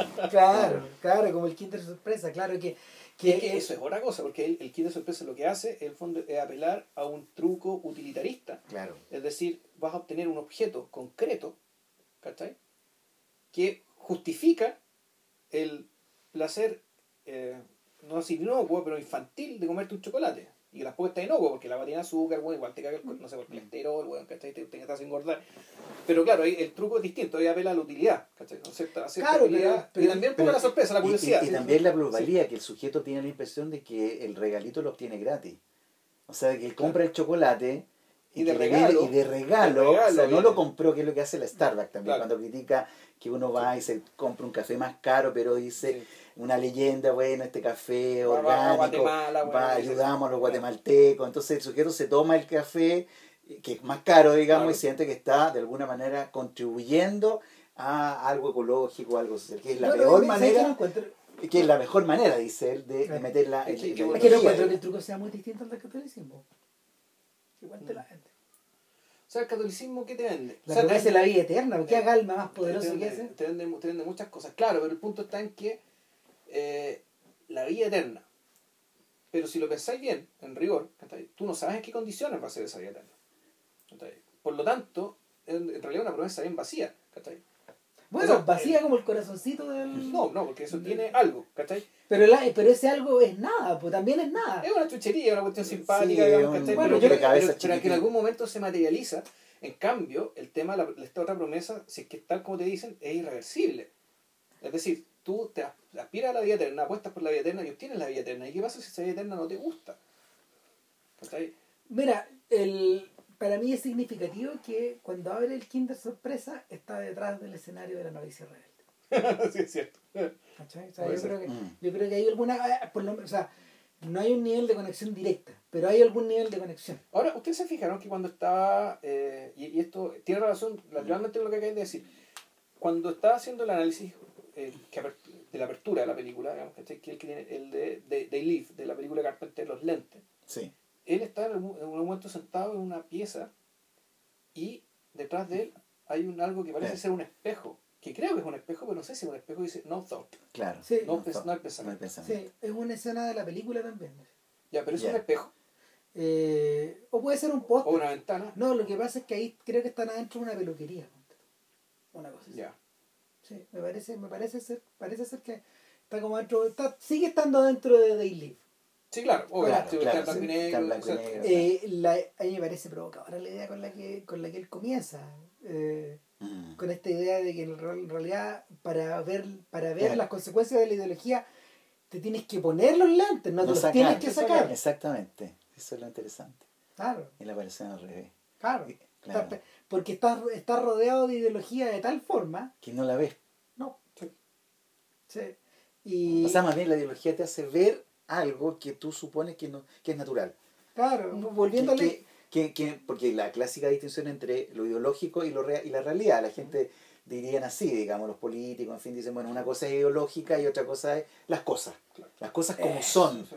Ah, vámonos a las cosas, lo que la gente piensa, lo que la gente dice. Hablemos las cosas por su nombre. Por su nombre, como si eso no eso es lo más ideológico. Eso es lo que es la apuesta la, la, trampa es que, claro, la ideología te, te, hablan de cualquier construcción intelectual que quiere interpretar la realidad, pero que tú la ves, que está ahí como objeto.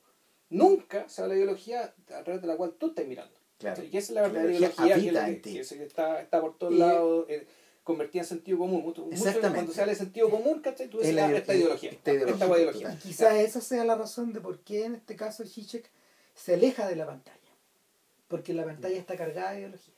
Probablemente. O sea, y esa es la razón por la que él salta al mundo real. Se devuelve. De se mete en alguna escena. Claro, pero, pero, no, no, usa, no, lo usa tanto como recurso como, como la perversa guía del cine que siempre está dentro. siempre está en las películas. Claro. O sea, el, en, en, ese sentido, en ese sentido el, la verdad aquí parece extra cinematográfica. Exactamente, claro. Pero, me carga hablar de verdad en este caso, porque cómo la atrapáis. Claro. Eh, y eso no eso nos puede llevar a La, Titanic. la hecho, crítica, es una crítica. Claro, y eso, eso nos puede llevar derechito a Titanic. porque- y en el fondo la idea que está, a ver, una de las ideas que está detrás- de Titanic es la que eh, fue criticada por la gente que decía, no, si esta en realidad es solo una película de un romance, de un gran romance, de- de- Como como- que ya no hay, digamos. claro, como los de los que el viento se llevó, Claro. Ese tipo de cosas. Esta película está rescatando un poco ese Una, pasado. una revisión. Claro. Un Claro. melodrama, digamos.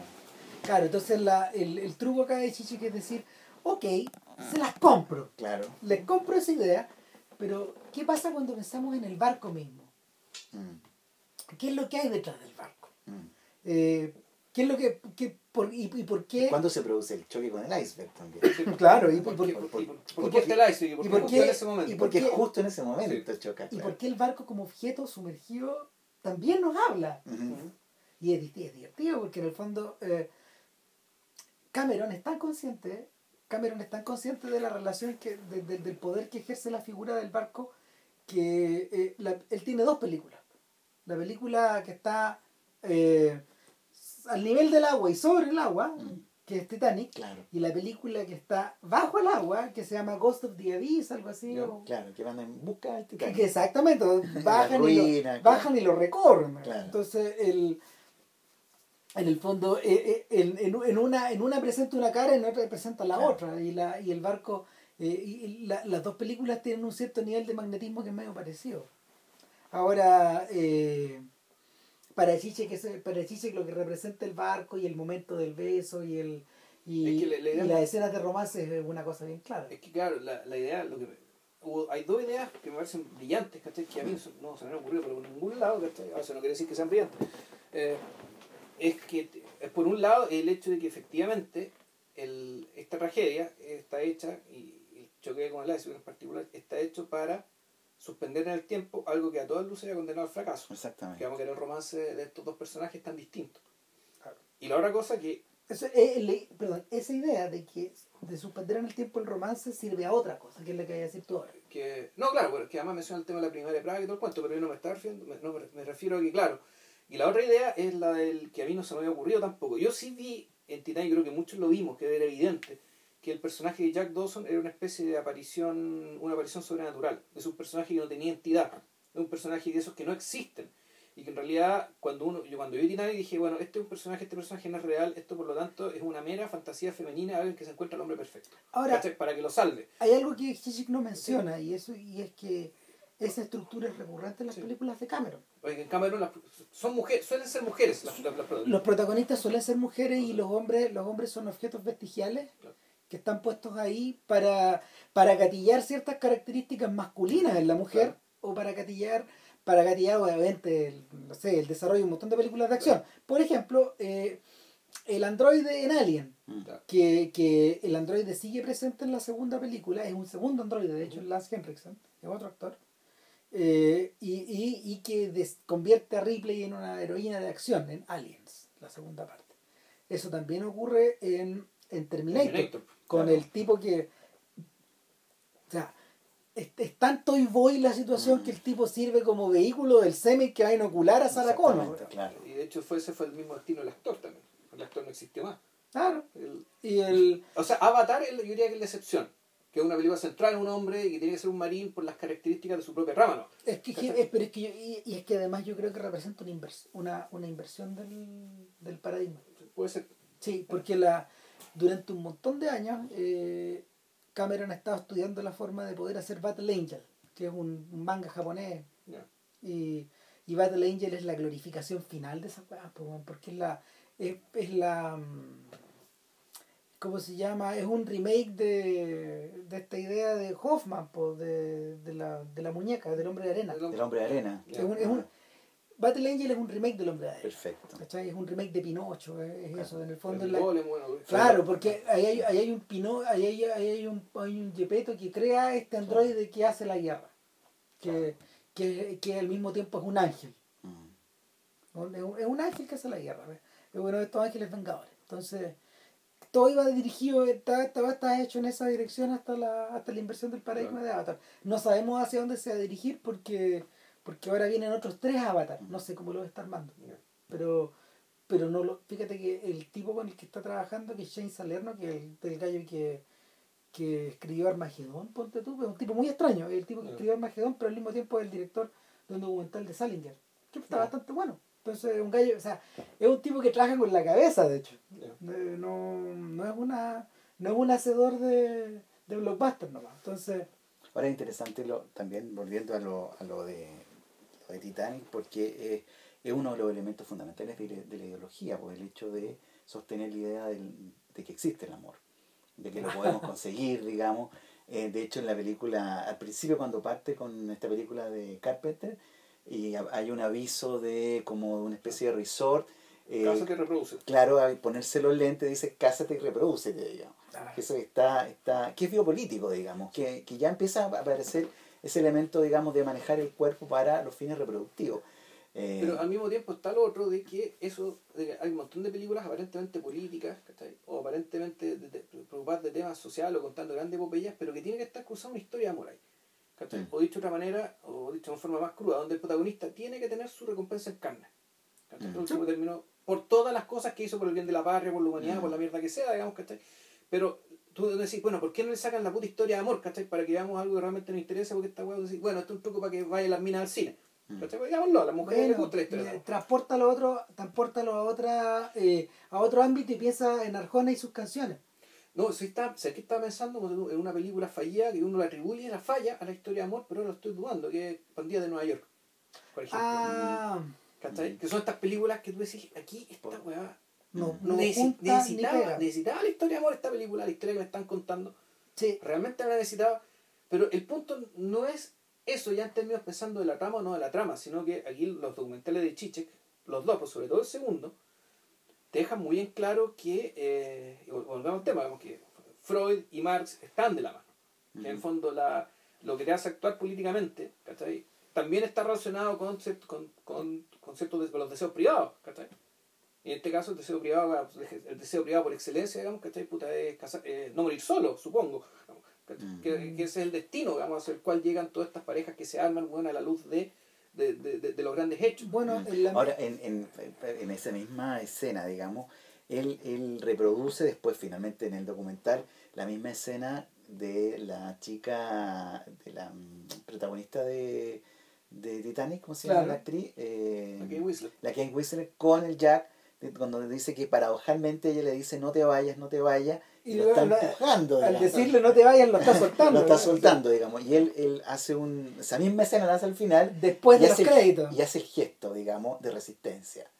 De, que levanta la mano después de los créditos. Porque Claro. la película dice. Es la- y él, ojo, y es la inversión final, porque él ya está, está tomado de las manos. Él está tomado de las manos. Está tomado de las manos y se repite el motivo hitchcockiano de hombre que cuelga y que está, está a punto de caer. Pero en este caso él hace la, me saca la mano, que es supuestamente esa mano de Pero resistencia. venceremos, bueno. Venceremos, digamos. Claro. Claro, ese gesto, digamos, Estamos- vacío. Nos estamos hundiendo, bueno, en el Atlántico Norte, Claro. a 20 grados Sí. bajo cero, pero venceremos igual. Sí, ¿sabes qué? El mismo gesto que hace eh, Schwarzenegger al final de Terminator 2 cuando se está hundiendo en la. Sí. en el No, no, él hace así, No, pero hace así, hace así y luego así. así. No, en este no, no hay. Ah, no o sea, hay- eh, no hay- perdón, para que los. Sí, JP acaba de hacer eh, el, el signo de la, del dedo para arriba. El dedo, el dedo pulgar Me gusta, el- claro. Me me gusta, fondo, sí. Claro, pero t- tiene la mano empuñada. Claro, claro. Que ese sería supuestamente el gesto de Stalin, digamos, cuando se murió registrado por su hija, donde el tipo en el- los últimos momentos aparentemente mira a un vacío, digamos,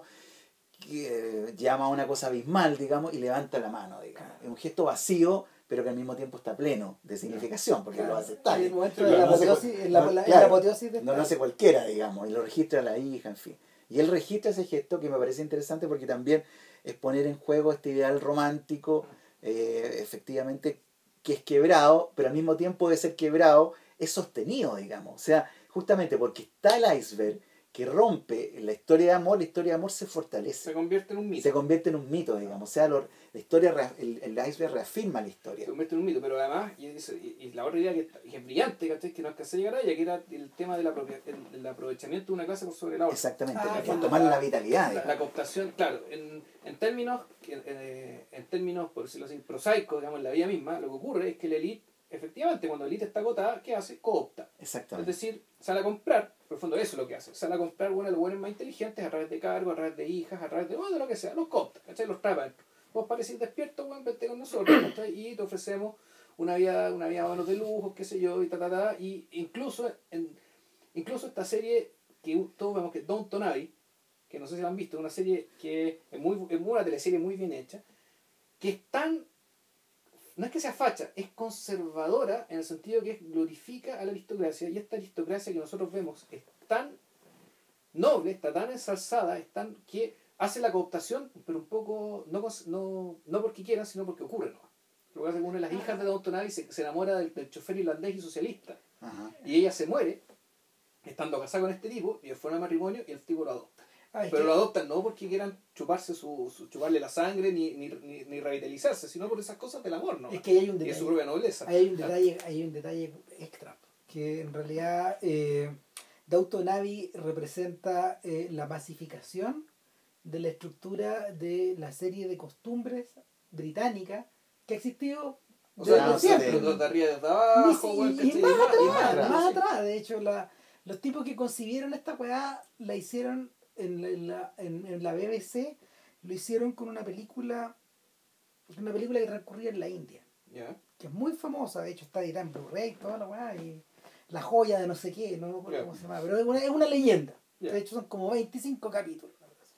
Y Ah, pero como ¿es una película o una es serie? una serie, Ah, no, una serie, todo- no, es- es- el- el- el- la estructura es serie británica de costumbres, clase alta, Mm. clases bajas, etcétera Sí. Es como una especie de englobamiento de un mundo. Es un de abajo, mundo individuales, y tú me decís que está raro. no, y es que finalmente son todas así. ¿sí?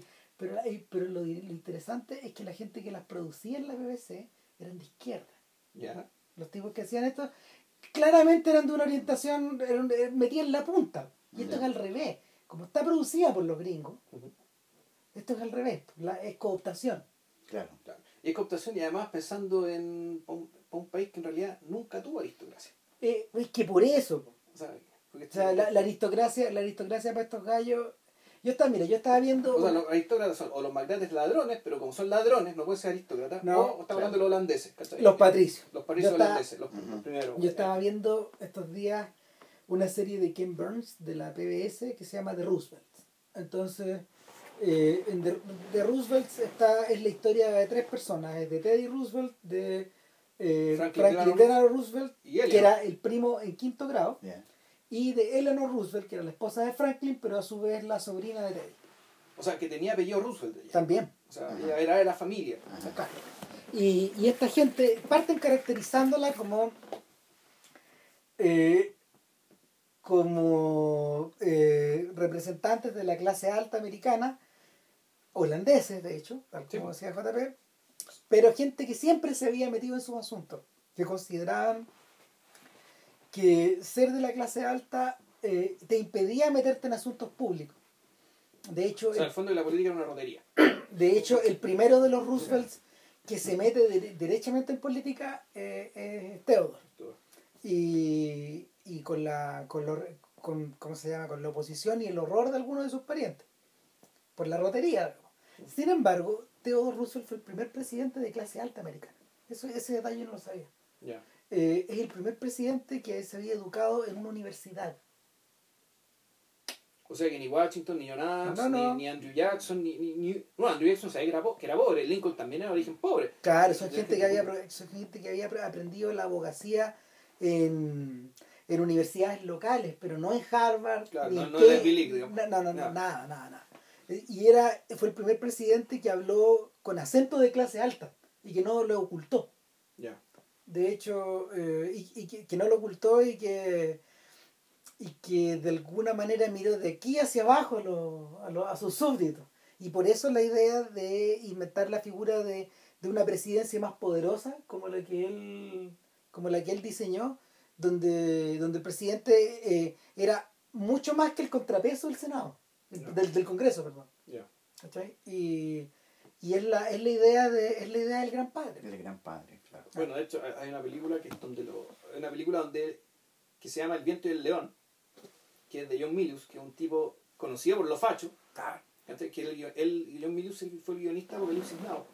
y que dirigió esta película El viento del león, que es famosa y es conocida y recordada por el romance, entre comillas, romance fallido, digamos, de mutuo, que en realidad son dos personajes que hay una tensión sexual, ¿cachai? pero que es imposible que se cumpla porque Connery es un bereber es muy salvaje, muy malo, o sea, no necesariamente malo y cruel, pero sí, que llegue que mata a la gente que tiene que matar para hacer lo que tiene que hacer. Y Candice Bergen, que es una, una suena estadounidense, preciosa, muy bonita, y qué sé yo, y ahí hay, una, hay un rechazo que se convierte en cierta empatía y, la tensión sexual no se resuelve ni existe. Pero la película es recordada por esa, por esa mitad. Mm. Pero resulta que la otra mitad, pues es que casi... Bueno, esa es la mitad que se parece a Titanic. Claro, o sea, exacto. Y la otra mitad es la semblanza de Teddy Roosevelt, que fue el que le tocó lidiar con el incidente diplomático que significó el, el secuestro de esta señora. Mm. Y Teddy Roosevelt, eso, eso sí no te lo, en en la película te lo falsean, porque el tipo no habla con acento clase alta. No. El tipo habla como si fuera un vaquero bruto. Y actúa como vaquero bruto con el sentido práctico de, de- de un... Habla- eh, lo, que, lo que te muestran ahí es la imagen icónica de Claro. Roosevelt. No ahora, Roosevelt. ahora es interesante esto a propósito de lo que decía Cristian del, del gran padre, gran digamos, padre, sí. como Zizek lo toma en esta figura de, de Terciopelo Azul, Oh. cuando dice Oh. efectivamente el, el, em, el actor este Dennis Hopper, Hopper, que hace toda esta faramaya, digamos, que podría parecer como el padre así fuerte, digamos, porque, eh, en fin, pe- perverso, etcétera, eh, justamente lo contrario, Sí, digamos. o sea, necesita una cantidad de elementos para eh, hacer y Sí. hacer el semblante del padre. Exacto. es Porque una justamente especie- lo que sería un padre es sería justamente lo contrario. Él dice que en una, en, en una conferencia o una, en este documental, él dice que, que la autoridad justamente sería esa que no necesita ningún semblante, o sea, Claro. que bastaría con una mirada. Sin ninguna faramaya, digamos, o una voz. O sea, Bueno, algo esa es la muy... imagen, esa es la imagen eh, eh, que, que los evangelios proyect- proyectan de, del Cristo de la, del Cristo bíblico, ¿no?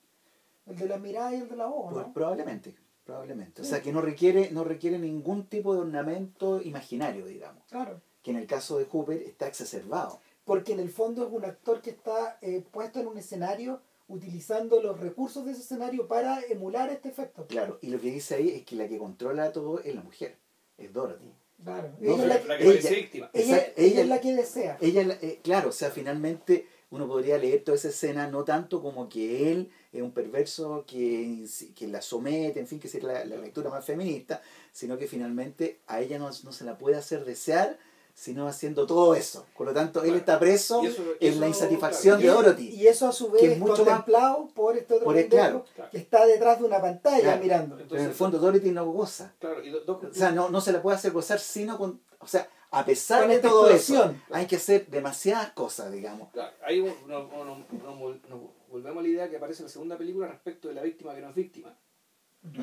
Claro. Y por otra parte, eso te hace también releer, digamos, ¿cachai? El- el- la muerte de, de este padre, ¿cachai? que claro, más que una especie de liberación es una ejecución.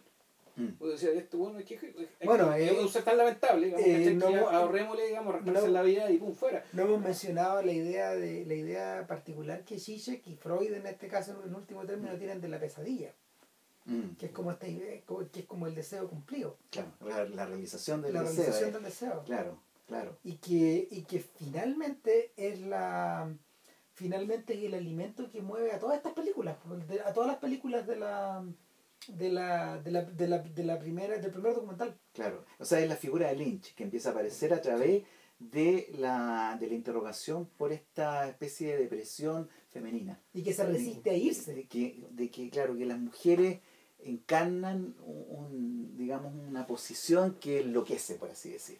Las mujeres enloquecen. Las mujeres son síntomas del hombre. Toma, toma esa tesis, digamos, psicoanalítica, de cómo la mujer es un invento del hombre. Para Chuta, poder, ya. claro. Wow. Sí, no, pues sí, eh, es, tan treme- es tan tremendo que es por eso que en el fondo eh, Scotty tiene que revivir, revivir lo que fue su pesadilla para luego, tal como tú dijiste, Claro, liquidarla a machetazos o, o, o, o acuchillarla adentro de la ducha. exactamente. Es un- es- esa es la, y esa es la, ese es el motivo, ese es el motivo de por qué, eh, a propósito de este detalle, ¿no? ese es el motivo de por qué en el fondo psicosis está creada como está creada. Tal como tú dijiste en algún momento, eh, a, partir del, del- de la idea del síntoma, del síntoma eh, lacaniano, yo, se lo, yo se, lo, se lo planteaba el otro día JP, eh, la sensación que psicosis provoca, y esa es la Mm. razón de por qué es la película fundamental en la historia de la modernidad, es la que la divide, divide el cine clásico del moderno, es que es un filme que está realizado eh, con la expresa voluntad y con la expresa misión de colocar esta escena de la muerte, esta escena de la, esta escena de la, La muerte ducha, en la ducha. claro, eh, para que en torno a ella crezca todo lo otro. Es una película que eh, puede ser esquematizada como alguien se roba un dinero, huye, Claro. lo matan, lo buscan Claro, y lo encuentran. claro, Nada más. claro. Eh, en el fondo el, es tan esquemática, está tan desnuda, está tan despojada de, de elementos que no sean síntomas. Mm. Finalmente ya, eh, por eso es la obra maestra de Hitchcock, porque no hay nada después, no, no, no, no puede encontrar ninguna forma de depurar esta estructura de una manera más elegante o de una manera como más, de una manera mm, mejor realizada. Mm. Y que, que todo está puesto en torno a esta idea de, la de, de- de liquidar este de liquidar este personaje que, que enloquece. Claro. Que, Ok. está, que está liquidado también, porque, Claro, claro, claro. por esta dualidad en Norman Bates de- de- de- del, del super yo materno, digamos, que, que es lo que lo obliga a matar finalmente. Ahora, él, él juega él juega también con otras, que yo no sé si están ahí, pero, pero con otras, hay, hay ciertos enigmas también en Hitchcock. Por ejemplo, esa aparición de Madeleine en la primera, cuando lo sigue, la primera vez que lo sigue, que aparece en un hotel que parece ser un hotel bien parecido al de Norman Bates, Claro. que ella sale en la ventana, que también está en psicosis, que es la, la imagen de la madre en la ventana, y que efectivamente Scotty va a la, a la recepción y pregunta por Madeleine y le dicen que no, que no está, digamos, Que no hay nadie. que no hay nadie, que no ha llegado Claro. ninguna mujer. Es, es un, es un enigma, digamos. Mm. Nunca se resuelve eso No, en la película, no se sabe qué es lo que fue.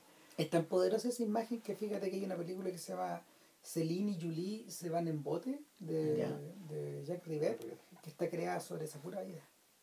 Sobre esta idea de la... De la mujer que, a- que aparece. Claro, eh, eh, en la escena que gatilla todo esto es una mujer que está como andando en patines un día en una, en una plaza y ve pasar a otra que se le cae un pañuelo y la sigue y la va siguiendo por distintas calles por el sector de Montmartre, es por, por de las escaleras Mm, largas sí, sí. que llevan hacia la que, lleva- que llevan hacia el, al- al- claro, al Sagrado Corazón y, y se van perdiendo hay una especie como de búsqueda laberíntica y llega a un hotel Eso es la ciudad de Silvia.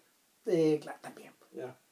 y él lle- llega hasta un hotel y y traba amistad con esta mujer que aparece en la ventana esta chiquilla ¿eh? y como que se convierten en se convierten en, en compinches pero finalmente lo que termina por sugerir Rivet es que la chiquilla que ve y la que huye Ya, son la misma son persona.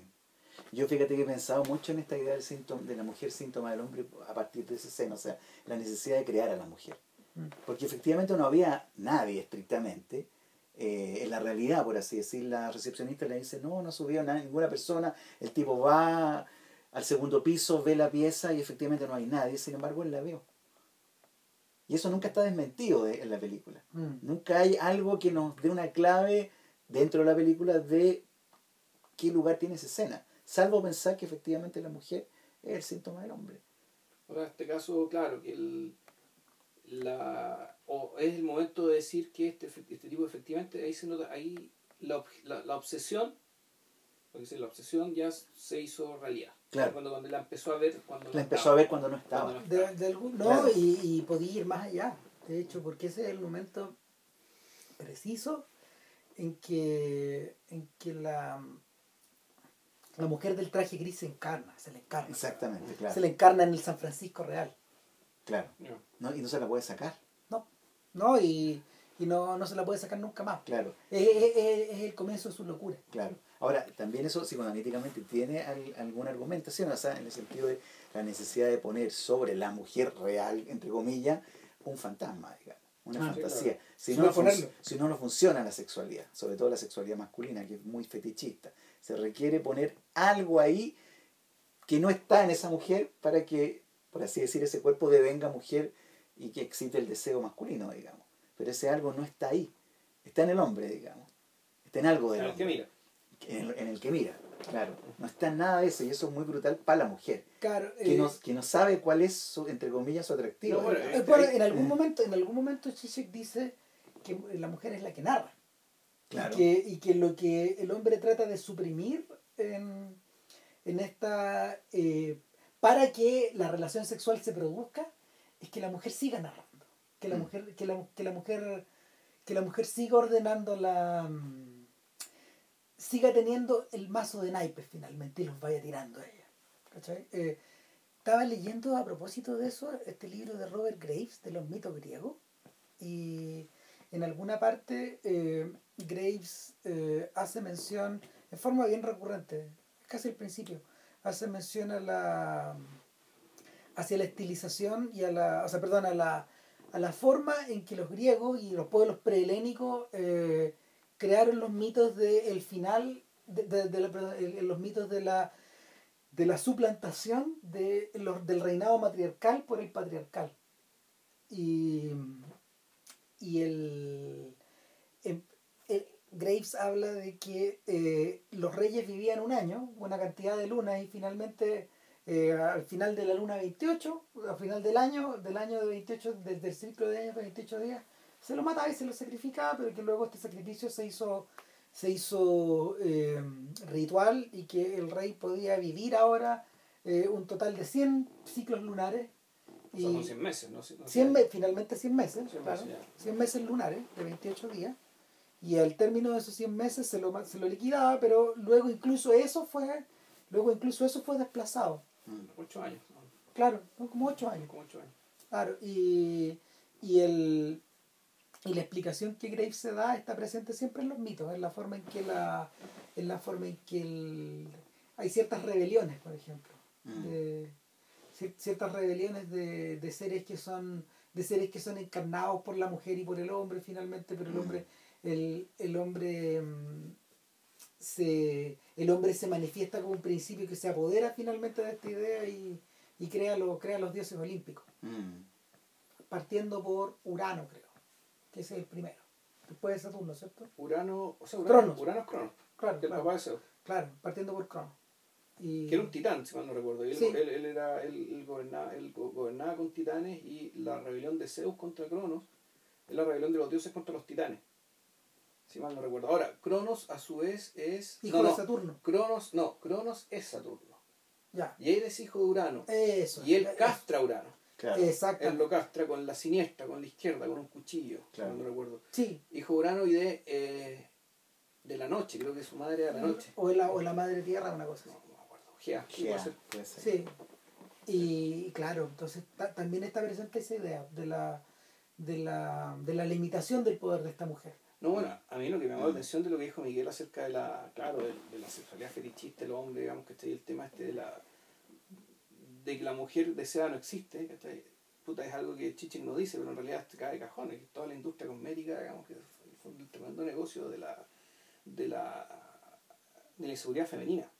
En último término, respecto a eso mismo. Vamos a terminar con John Berger entonces. Puta, vamos a terminar con sé con qué cagamos, ¿cachai? Porque, pero, pero me llama la atención que Chichik no, no, no, no, no, no se haya hecho, no se haya hecho cargo de eso. Es ¿cachai? que yo creo que, ¿sabéis qué? Yo creo que él, él lo deja, lo deja colgando porque, porque lo aleja de su objeto. O sea, el, el tipo, el tipo que, que se refiere a eso de frente es John Berger, pues en estos, en este, Sí, en modos de ver, claro, en Ways of Seeing, que también es una serie británica. O sea, la- las figuras de la mujer en Jig son la, el super yo materno, o sea, la madre de, del tipo de los pájaros, claro. Claro. eh, que es la madre incestuosa, digamos, que impide el- la relación de su hijo con, con, con la Con la. Claro, con la Claro. Que, que es el super yo materno, que es una figura brutal, porque es el mismo super yo de Norman Bates, o sea, es la...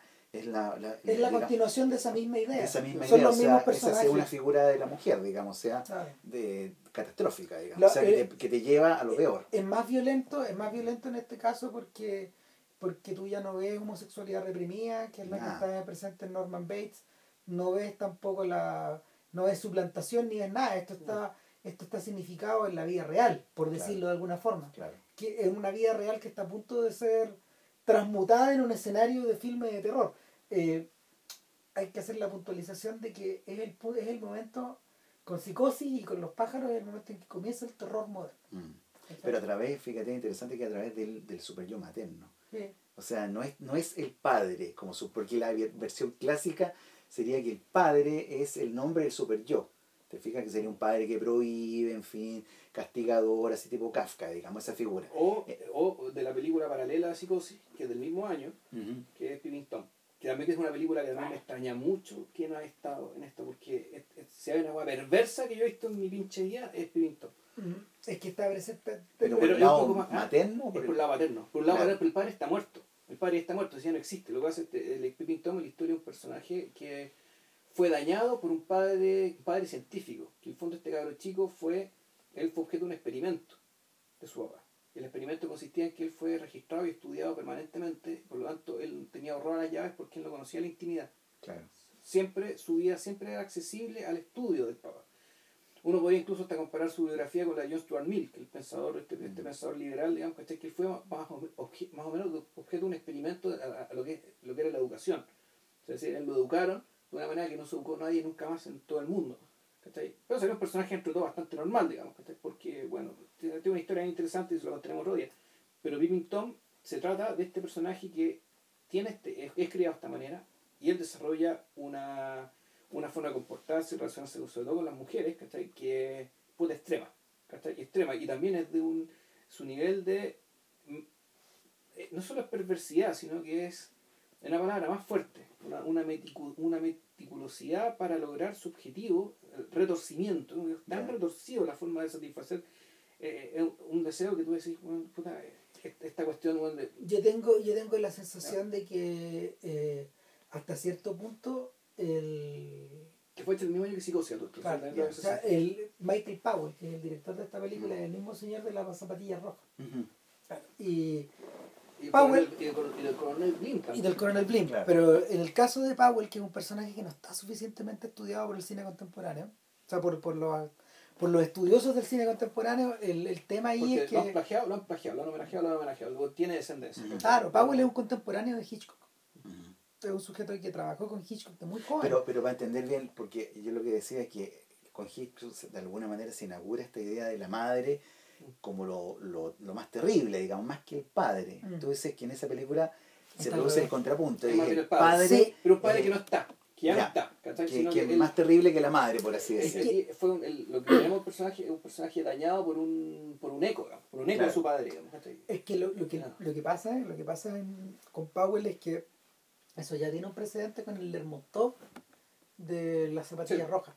Que la figura, a ver, en las zapatillas rojas, que la menciona muy a la Sí. pasada en el documental, está la idea de que eh, siempre hay un, siempre hay un, ¿cómo se llama este sujeto del hombre de arena? El, el, el, el personaje, un Copelius. Un Copelius por detrás. Siempre hay un demiurgo. Claro. Y el demiurgo finalmente es el que el tipo que factura las zapatillas rojas, el que crea el, el, el que crea eh, esta especie de eh, ensoñamiento o pesadilla cinematográfica que tú vas a mirar finalmente, o el, o el tipo que le da forma a esta que le da forma al deseo. eh, es, es el sujeto que tiene los finalmente Claro. los eh, el sartén por el mango Claro. el tipo que pull the strings como sea como, sea, claro. como hablan los gringos el tipo que el tipo que articula digamos. Claro. y ese, ese sujeto ese sujeto es una figura que eh, no se puede matar en el caso de, de, de Powell no se puede matar es una es un, es un impulso que ya está es un impulso que es no muerto como de- de- de- es undead como el, Claro. como lo habla como lo habla Chiche que en algún momento es una- es- yo diría que es más que un, es más que un padre que es una cosa que está es una fuerza que una fuerza que se apodera de ti y que te lleva te lleva te lleva Pues eso lo llama Ah. super yo materno, por ejemplo. Mm. Hacia la que- autodestrucción Porque fíjate, la, la, la función del padre sería justamente pacificar Ya. el super yo materno. O sea, sería una función que establecería una cierta legalidad, un orden, digamos, versus un super yo voraz que destruye un poco esta cosa como una suerte de espiral que te come, que te come, que te arrastra hasta, la- hasta la muerte, digamos, hasta lo peor. Claro. Que serían estas figuras de Norman Bates, digamos, o de esta madre de los En pájaros. parte por eso Hitch- por eso Chiche que habla de la pesadilla final es la de la es la de que el padre no muere Exactamente, Sí. claro, claro. claro que es la de que el padre te consume te, te devora O sea, te devora en la medida en que eh, esa función es devorada por la madre. Sí, Yo creo que el, el punto está en darle un énfasis y ahí hay un cambio interesante Es que, de... es que además está el tema de quién es el hijo. Porque si el hijo es hombre, es distinto si el hijo es mujer. En ese sentido, Chichek siempre habla desde el punto de vista del hombre. Es que él está, es claro, habla de él. pues, para empezar, o sea, eso es algo que nuestras auditoras, si es que tenemos alguna, eh, que, que, que se hagan la idea, digamos, que a lo mejor lo que van a ver en la película no les va a hablar directamente necesariamente a ellas. El mismo, el mismo Chiche que habla en términos enigmáticos de la mujer. pues.